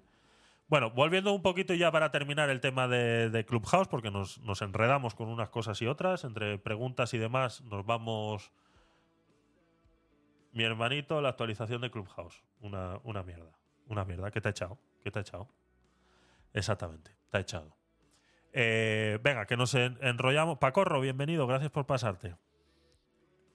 Eh, nos enrollamos. Entonces, eh, dice, introducir chat. La actualización de hoy se centra en un nuevo formato llamado chats. Un chat es un chat grupal solo de voz. Ah, mira, tú qué listos son los de Clubhouse, ¿eh? Joder. Con tu gente favorita. Es como una habitación de Clubhouse, pero se lleva a cabo de forma asincrónica. Por lo que puede pasar y pasar. Por lo que puede pasar y pasar su propio tiempo. Vale, este es. Vale. Este es el que digo en el que tú vas poniendo los, los audios. El que viene detrás eh, como que contesta ese audio. Luego. ah. descargué stream, pero no me deja registrarme. No, tienes abajo del registro, tienes, tengo una invitación. Tengo una invitación. Te dice, cuando estás en la pantalla de registro, abajo hay un botón que dice, tengo una invitación. Le das ahí. Te pide un código. Pones Tecnopolit. Y entonces ya te deja registrarte. Te dice, esta invitación ha sido aceptada y ya te deja registrarte. Cristian, inténtalo y me dices. Eh, esto es lo que decíamos de esos grupos de chat grupal, o sea, es un WhatsApp de voz, ¿vale? Es como el WhatsApp ese... Los, grupos de WhatsApp donde la gente solo manda audios. Pues esto es igual, de odioso. Eh, para imaginar un chat, imagínese si sus textos grupales y sus historias de Instagram se encuentran en el parque, hablando durante horas. Se hicieron mejores amigos y se enamoraron. Nueve meses después, dijo una nueva forma de mantenerse en contacto, una que le permite escapar. Joder, la menuda imaginación tienen los de Clubhouse para explicar una mierda. Esto es lo mismo que hizo Stereo en su momento. Lo mismo, exactamente lo mismo con los. Es que no me acuerdo cómo se llama en Stereo. Eh, le pusieron un nombre también medio raro. No me acuerdo cómo se llama. Dice, mejor que la textación de grupo. Eh, los chats de la Casa Club son mejores que los textos grupales en un par de, de formas. Dice, los chats son mucho más rápidos que el texto, por lo que sus grupos comparten más, más colores e historias, más matices y más cosas extraoficiales que nunca pasarían el tiempo para escribir. Los chats también se transcriben automáticamente y se traducen a su idioma, para que pueda leerlo mientras viaja, incluso hablar con amigos que... Esta gente, no sé, de verdad... eh, bueno, sí lo sé. Si el, pro- el problema es que lo sé. El problema es que lo sé. Sé lo que están haciendo. O sea, pero eh, que la gente lo tiene que entender. A ver, han puesto un vídeo aquí. Happy birthday. ¿Ves? Esto, esto, esto, esto es, esto es, mira esto. O sea, veis aquí la línea de tiempo y aquí está toda la gente que ha, que ha hablado ahí, ¿no? Entonces le están felicitando el Happy Birthday a alguien, ¿no? Entonces, pues eso, mira. Happy birthday to You. Happy. birthday to you. Happy Yo, happy birthday, bro. Happy birthday to you, my dog. Ya está. Esto es Clubhouse ahora. Esto es. En esto se resume. Esto es lo mismo que ha hecho Stereo. O sea, el que haya conocido Stereo en su día, esto es lo mismo que hizo Stereo en su momento. Y todos dijimos en su momento una broma mala. Esto es una basura. O sea, esto es una mierda. Esto es una mierda. Esto lo puedes hacer tú en el grupo de WhatsApp y ya está. O sea, esto es una. O sea, a mí cuando me han mandado al Telegram, al grupo de Telegram que tenemos, me han mandado que había actualización y me han mandado este PDF, le he echado un vistazo así por encima y le digo, ya está. Este es el fin de Clubhouse. El fin de Clubhouse. El fin de Clubhouse. Y lo llevo anunciando meses. Lo llevo anunciando meses. Que yo estaba un poquito hasta los huevos de Clubhouse y que lo iba a dejar. O sea, lo iba a dejar. Pues ya esto ya es lo que te, te permite. Y, y gracias a Dios, gracias a Dios, llegó Stream a mi vida. Lo tengo que decir, lo siento. Y no me paga nadie, ¿eh? Que aquí ya va a salir el tonto de turno a decir, claro, es que a Javier le está pagando los de Stream. No, no, que me han invitado a cenar, nada más, ¿eh? Tampoco. Estaba buena la cena, tampoco. Tampoco vamos a decir que no. Y los chavales son majos. Pero bueno. Que no me pagan. Que yo lo digo de corazón y lo digo porque intento que se entienda que los creadores de contenido tenemos algo que ver cuando se hacen este tipo de aplicaciones. Y en el momento que es la aplicación te presta ese, esa atención como creador de contenido, para mí es más que suficiente. De momento, ya iré pidiendo. ¿Vale? ¿Vale? Espera. Así, ¿no? Así. ¿Vale? Ya iremos. No es un tic, ¿eh? Lo que pasa es que no sé guiñar, entonces pasa lo que pasa. Esto es eh, Clubhouse. Dice, just your favorite people. O sea, solamente la gente, tu, gente favorita. Sorry, that request did you throw, please try again. Nada, eh, no carga. Yo no sé ni siquiera si alguien me está escuchando en Clubhouse. Olga, ¿estás ahí? ¿Me estás escuchando? O sea, ¿realmente me estáis escuchando?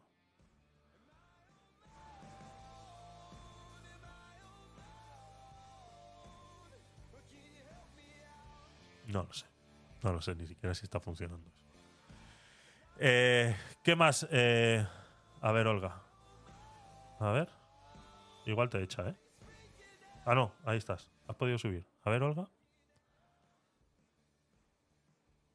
¿Puedes hablar? Hola, buenas noches. Sí, sí. Hola, Olga, ¿qué tal? ¿Qué tal, qué tal? ¿Cómo Hola. estás? ¿Qué te Pues nada, sorprendida de- del cambio de Clubhouse porque a mí me, me gustaba. Sí. Y, y ahora, pues bueno, lo que pasa es que la gente le, le sigue el rollo a Clubhouse Ya. y están enviando en el pasillo esas chorradas todas y, y eso es lo que le beneficia ahora a Clubhouse, pero nos perjudica a nosotros. Y con respecto a la aplicación que has dicho, mm, yo creo que me di de alta como, como hace un mes o así. Pero bueno, en mi caso fue un todo problemas porque no puedo cambiar mi perfil que quería meter algo y no, y no me deja, no lo guarda.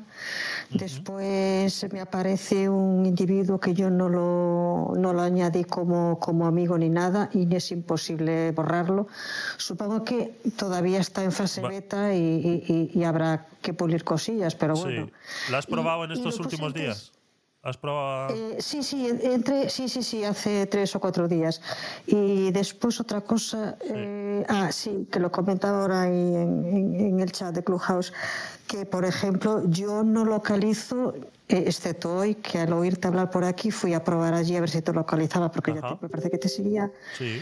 Y, y- y lo que es otras salas en directo, para nada. Hay salas grabadas que son pues chorradas, lo típico de, de TikTok o tal. Sí. Pues música, pero es todo grabado. O sea, en directo no hay de momento que yo haya Hay- localizado nada. Hay muy poco. Ahora mismo en directo solamente suelo estar yo y, y creo que eh, Valencia Enamora estuvo el otro día en directo y alguna creo que alguna otra cuenta ha estado en directo alguna vez. Pero ahora mismo hay muy poco. O sea, tenemos que darle tiempo. Tenemos que darle tiempo, Olga.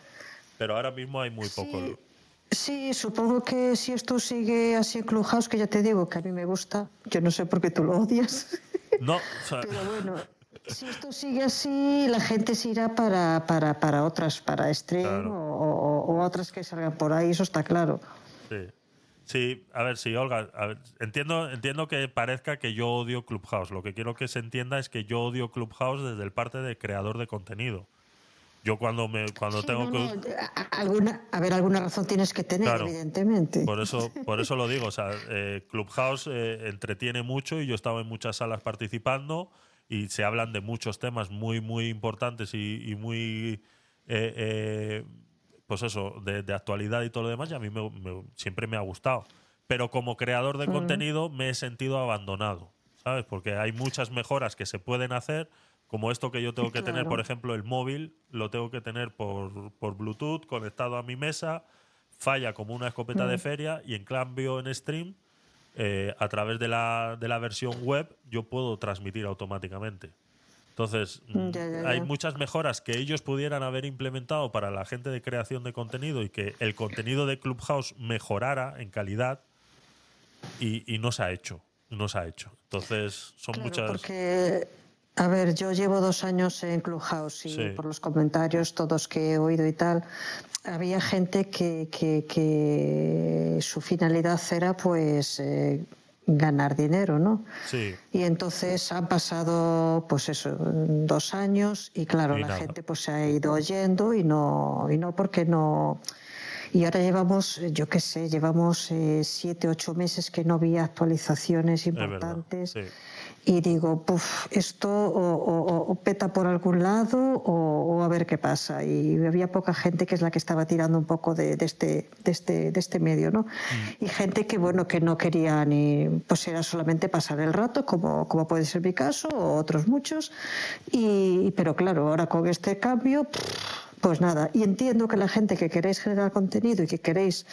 eh, ganaros un poco la vida en este sentido, bueno, pues obtener un beneficio, evidentemente Clubhouse hasta hoy, no sé qué será a partir de hoy, pero hasta hoy no era el medio, entonces evidentemente os teníais que ganar la vida por otro lado. Eso es. Yo, streaming creo que está enfocado a, a- a un poco a eso. Clubhouse, pues se ha dormido los laureles, ha estado Sí. pensando, a ver, vuelta de tuerca, la vuelta de tuerca pues la acaban de joder.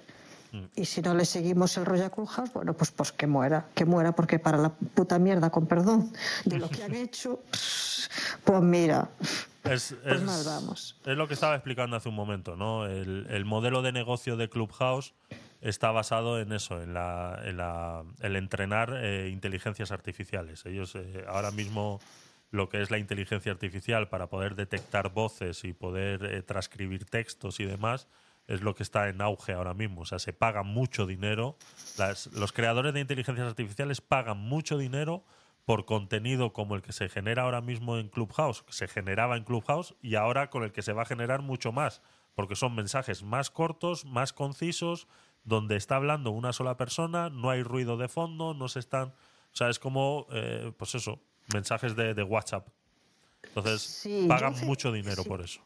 Sí, yo hace tiempo, bueno, hace tiempo, hace unos meses en una sala había comentado, bueno, había dicho, eh, ¿os, os imagináis vosotros con todas las charlas que tenemos aquí en Clubhouse, horas, horas y horas? Esto vale una pasta. Un- un y ahora que está en boga, está en boga en la inteligencia artificial, todas estas conversaciones grupales que hemos tenido, eso lo pueden vender y, No, no, lo y generan ahí una pasta. Ese es un negocio, ese es un negocio. Claro, pero yo lo que no entiendo muy bien es lo que dices tú, eh, que, que los mensajes estén cortos, que les sean más beneficiosos que todas las charlas que hemos tenido a lo largo de 10 años, muchas personas hablando. A ver, la inteligencia artificial tampoco es tan tonta y sabe desgranar en una charla que participan 7, 8 personas y que ya ves que, bueno, a veces se pisa la gente, otras veces no.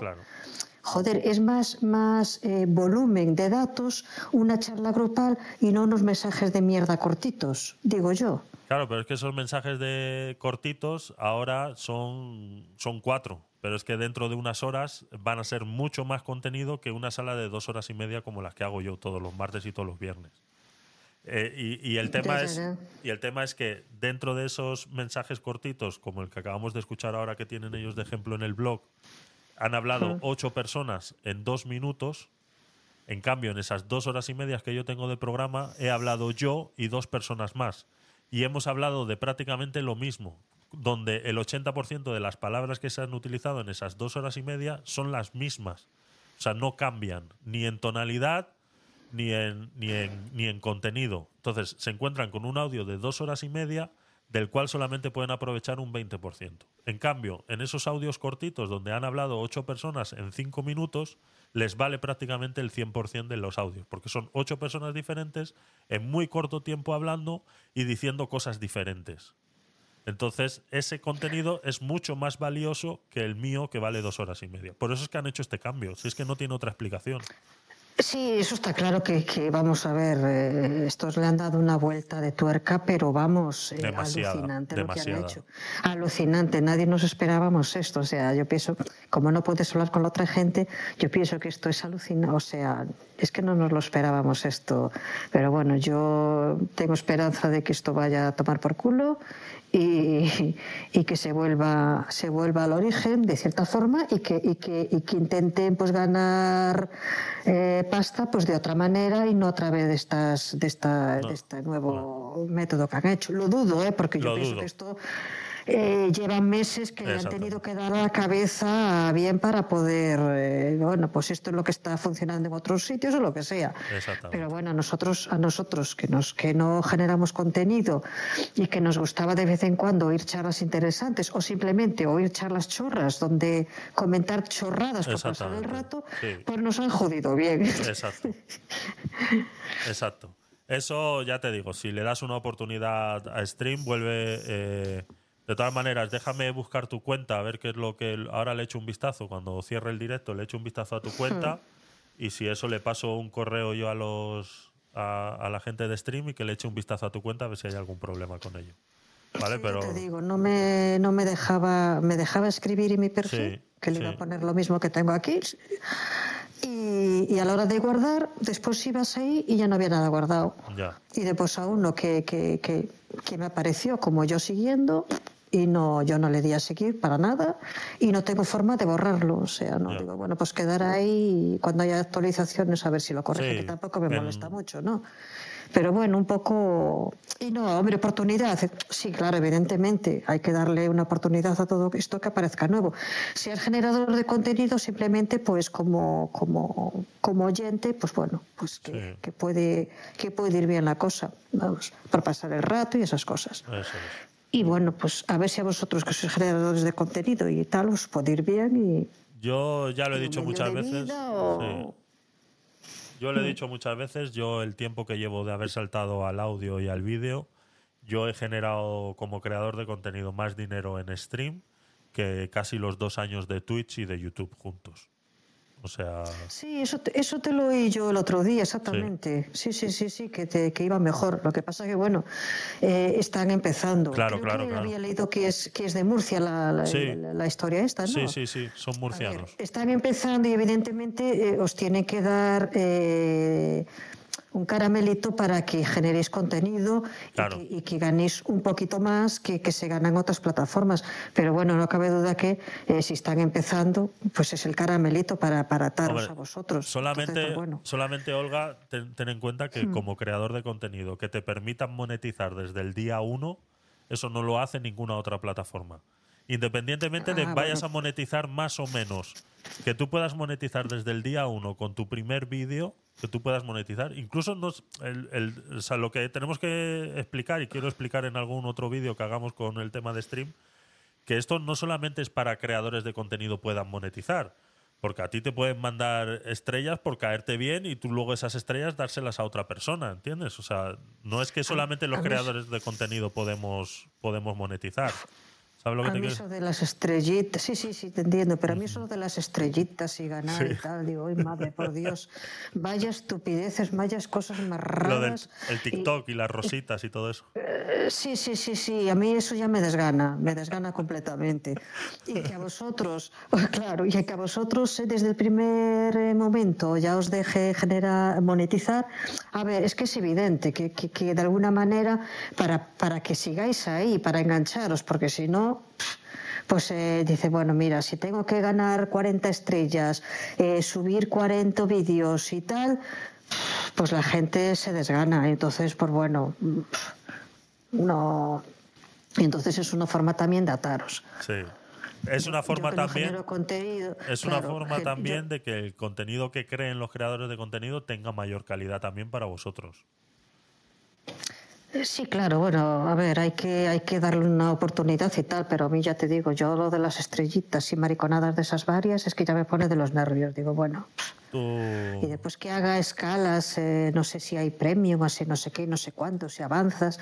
Digo, uff, qué pereza, Nah, qué eso- pereza. Un día, de- un día de estos eso. tengo que leer por ahí a ver de lo que va, porque. Sí, digo, pásate, por, a- por la aplicación. eh, yo sé que hoy estaban haciendo varias actualizaciones, entonces pásate en un par de días por la aplicación. Yo de todas maneras voy a revisar tu perfil para ver qué, qué problema hay y, y se lo transmito a la gente de stream para que vayan afinando esas cositas. Actualizaciones de momento no he visto estos días. Yo utilizo un iPad, vamos, Sí. soy de Apple, y no, no he visto ninguna actualización, por Vale. eso que... Es que hay no muchas, sé, no hay sé. muchas actualizaciones que del sistema de actualizaciones que estaba utilizando Stream no es exactamente igual que el de Clubhouse. O sea, no siempre hay que descargar una, una actualización Ajá. para que notes la actualización, ¿vale? Como trabajan también por versión web, entonces hay muchas cosas que se actualizan automáticamente independientemente de hayas tenido que bajar o no una actualización. ¿Vale? Eso se ve en el, en el perfil, en tu perfil de, de stream. En la parte de Hmm. abajo vas a ver que dice 2.2.17. Esa es la última versión que hay actualmente. Ujú. Si, si lo miras en tu, en tu móvil luego, verifica si tienes esa versión, la 2.2.17. Pero vamos, está, ya te digo que está todo. Está todo mejorando poco a poco, cada vez funciona mejor. Yo ya ves que puedo transmitir en vivo y en directo a través de, de la aplicación, no se me ha caído en ningún momento, está todo el rato ahí funcionando y la verdad que está mejorando bastante, así que hay que darle Yo cuando una... entré, eh, yo ya te digo, yo, yo estoy con, con el iPad y, y- y cuando abriste la sala, bueno, cuando yo entré, más bien dicho, Sí. entré al Clubhouse y me dejó acceder a tu sala. Y después al decir tú que estabas en stream, pues bueno, fui a mirar allí, que de hecho Te saludaste vi, por sí, allí. te vi, sí. Sí, entré, eh, entré y, y bueno, eh, puse el iPad vertical, horizontal, y llegó un momento en que, en que, en que tu vídeo ya no lo veía, no oía, pero no, llegué a no oírlo y digo, bueno, pues nada, lo cierro y, me, y seguí con Clubhouse. Y Vale. entonces, por eso te digo que hay uf, deficiencias, porque Sí, hay que se fue a probar. pantalla negra. Claro. Sí, se fue pantalla negra totalmente. No te veía ni nada. Digo, bueno, pues me voy a Clubhouse. Y desde aquí pues llevo toda la noche oyendo. Perfecto. Pues nada, son cositas que, que yo me apunto y que vamos transmitiendo a la gente de stream para que vayan echándole un, vi- un vistacito a eso, Olga. Así que eh, Muy bien, muy bien. Lo, vamos, lo vamos viendo, ¿vale? Eh, Mm, Gracias. Pues eh, poco más, poco más. La verdad que eh, hemos llegado ya al final de este podcast. Se nos ha desviado un poquito de lo, de lo que teníamos eh, programado. Me han quedado unas cuantas noticias por ahí por, por traeros. Eh, hablaremos en, un par de días más sobre este tema de Clubhouse. Eh, tengo que probarlo, pero vamos, por lo que están planteando, para mí ha llegado a su fin. Ya eh, es una prueba más de que no les interesa el tipo de contenido que hacemos los creadores de contenido, sino que quieren, pues eso, una aplicación social donde la gente se reúna a hablar de sus cosas y, bueno, más buenas o más malas, que cada uno que cada uno tome la- las decisiones. Pero yo al menos como creador de contenido, que me curro un contenido, que lleva sus horas de trabajo, sus horas de análisis y, y demás, eh, a mí no me merece la pena transmitirlo por un sitio que prácticamente no va a entrar nadie. Ahora mismo en esta sala, a estas horas, en Clubhouse éramos de 20 a 25 personas y hoy han entrado tres o cuatro y ya me han confirmado a través del chat de, de Telegram que tenemos que ni siquiera ven la sala. O sea, yo entiendo que, no sé, que quieran hacer cambios. Bueno, no sé, no lo entiendo. La verdad que no. Está claro que su, vuelvo y repito, o sea, sí lo entiendo porque su negocio no somos nosotros, su negocio, eh, su negocio es otra cosa, ¿no? Eh, Antonio, ¿cuántos han pasado por stream? Pues yo ha habido un momento aquí que he echado un vistazo antes y éramos 15 personas en vivo y en directo. Ha habido un momento que éramos 15 personas en stream. Entonces, eh, no sé, esto es un, esos son eh, pequeñas cositas que tengo un correo medio preparado que me gustaría tener cuando yo transmito en vivo en algún sitio donde me diga cuánta gente hay de, manera más fácil que no tenga yo que estar abriendo la pestaña, ¿no? Porque ya sabes que yo eh, utilizo pues estas dos pantallas que tengo aquí, eh, estas dos pantallas que, ves aquí, entonces yo aquí tengo que tener el navegador abierto, este que ves aquí, lo tengo que tener para poder eh, leer el chat, pero claro, cuando yo lo tengo, cuando yo lo tengo así encima, cuando yo lo tengo así encima, espera, lo tengo así, yo utilizo con la otra pestaña encima, entonces solamente veo el chat, Tengo esta pestaña encima, esta que ves aquí, la tengo encima y solamente tengo el chat aquí en un costado. Entonces, aquí en este, en este trozo de chat, a mí me gustaría tener esa información por aquí arriba, ¿no? De alguna manera, ¿no? La cantidad que está online, la gente que está tal, que yo le pueda dar clic, que pueda ver quién está online sin tener que abrir esta pestaña. Pero bueno, son cositas que, que se pueden ir eh, retocando y, y demás. Y, muchos más han pasado. Sí, sí, sí, ha, entrado mucha gente, ha entrado mucha gente y ha salido, sí. Entiendo que no todos, a todos les va a gustar el contenido que, que hago, pero, pero sí. Pero ya ves todo el tinglado que yo tengo aquí montado.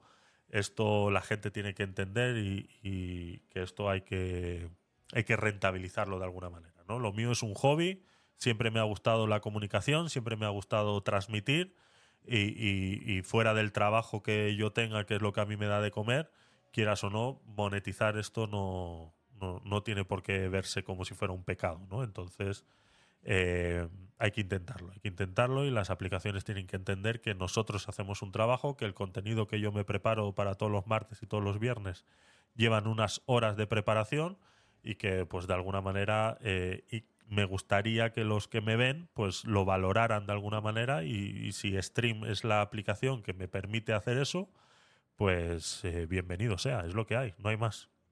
Eh, Katy nos dice, has tratado temas muy interesantes, me ha interesado todo mucho y me ha encantado. Un saludo, gracias Katy. Un saludo y un abrazo para ti. Y ahí Borja, no sé qué has mandado porque no lo veo en el chat. Has mandado un emoticono raro, una berenjena o algo. Y tan censurado, Borja. Un abrazo. Gracias, Katy. Gracias, Katy. Eh, Borja, ¿qué has mandado ahí que no me sale? Ah, unas estrellitas. Pues no me sale en el chat. Mm, mm, No sale en el chat. Y aquí Antonio ha mandado antes, ha enviado y me sale estrellas, pero no sale el número. No sale el número. Gracias, gracias Borja por las estrellitas. Luego lo miro en el. Luego lo miro en el. En el timeline de las, de las donaciones. Eh, muchas gracias a todos. An- eh, Totonies, Antonio también ha mandado estrellitas antes, ha mandado dos veces. Gracias a todos los que habéis mandado estrellitas. Veo por aquí a Nonin, que también ha mandado estrellitas, pero no sé cuántas. No me sale la cantidad en el chat. ¿Vale? Entonces, eh, 300. Ah, 305 en el marcador. Aquí está. Vale. Vale, pero este es el total. de- esta sala es recurrente. Entonces, hoy exactamente no sé cuántas. Pero sí es verdad que lleva un total de 305. Sí es verdad que lleva un total de 305. Pues eh, lo dicho, chicos, muchas gracias. Yo me quedaría aquí mucho más tiempo, pero de momento no me sacáis de pobre. Tengo que seguir trabajando y yo entro a trabajar a las 7 de la mañana. Y son las. Va a ser la 1 menos 10. Porque me he echado la siesta. Si no, no estaba yo aquí ni de coña. si no, no estaba yo aquí ni de coña. Entonces, eh, muchas gracias a todos. Toca madrugar, Borja, sí. Eh, a las cuatro y media, cinco, estoy, estoy de pie otra vez. Entonces, eh, lo dicho, muchas gracias, chicos. Gracias por haber estado por aquí. Gracias por haberos pasado. eh, por esta. Gracias por haberos pasado por el directo. Ya sabéis que este programa lo hacemos todos los martes y todos los viernes. Se llama Podcast Night. Este es el programa número 95 y el viernes haremos el 96. Hoy era miércoles. Ayer no lo pude hacer eh, por problemas de trabajo. Salí, muy tarde y entonces eh, no lo pude hacer. Llegué a casa prácticamente a las 10 de la noche y, no lo pude hacer. Por eso lo hemos hecho hoy, ¿vale? Eh, pero bueno, poco a poco vamos a ir creando nuevo contenido. Tengo nuevos canales de vídeo ahí en stream, de videojuegos y demás, que a veces pues me gusta echarme mis partiditas a esos juegos de persona mayor. Entonces eh, también me veréis por ahí eh, echando esas partiditas de persona mayor. Entonces, contenido nuevo, contenido nuevo que traeremos eh, para todos vosotros. Así que muchas gracias por estar ahí, gracias por haber pasado este momentito conmigo. Nos vamos con un poquitito de música, así corto el vídeo para luego subirlo a YouTube. Recordar que todo este contenido luego se sube en formato vídeo, eh, tanto en capítulos en stream como el directo completo lo tenéis en YouTube. Y luego eh, lo, lo voy subiendo en capítulos en, en stream y en YouTube alguno que otro. Estoy diversificando un poco, ¿vale? Estoy probando. Por eso muchas veces no vais a ver el mismo contenido que tenéis en stream, no lo vais a ver en YouTube. Y el que está en YouTube no lo vais a ver en stream. Estoy, ya sabéis, ¿no? Pues cosas de, de creador de contenido que tiene que ir probando eh, eh, números, ¿no? Y tengo, por ejemplo, varias temáticas que funcionan mejor en stream que en YouTube. Y tengo alguna que funciona mejor en YouTube que en stream. Entonces, cosas de creadores de contenido que algún día entenderéis cuando seáis mayores, ¿vale? Así que nada, chicos, muchas gracias. Nos vamos con un poquitito de música, cortamos vídeo y nos vamos, venga.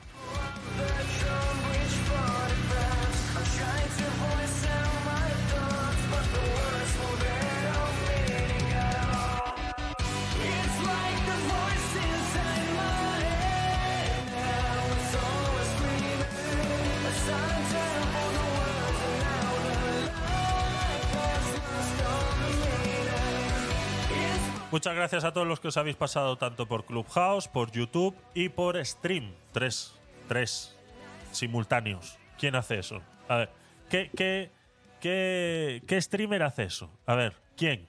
Nadie, nadie, ni, ni el Ibai ese, tan, tan famoso por ahí. Nada, nadie, ninguno de esos. No sé, es que están sobrevalorados. De verdad que no, no, no lo entiendo, no lo entiendo. No sé, o sea, no lo entiendo, no lo entiendo. O sea, poneros como queráis, poneros como queráis. Buenas noches, Borja. Gracias por pasarte. Eh, tengo ganas de ver esos vídeos que grabaste en el evento. eh. Tengo ganas.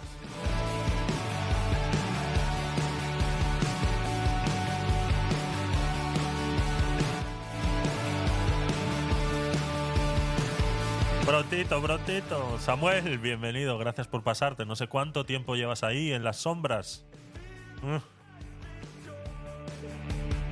Buenas noches, buenas noches.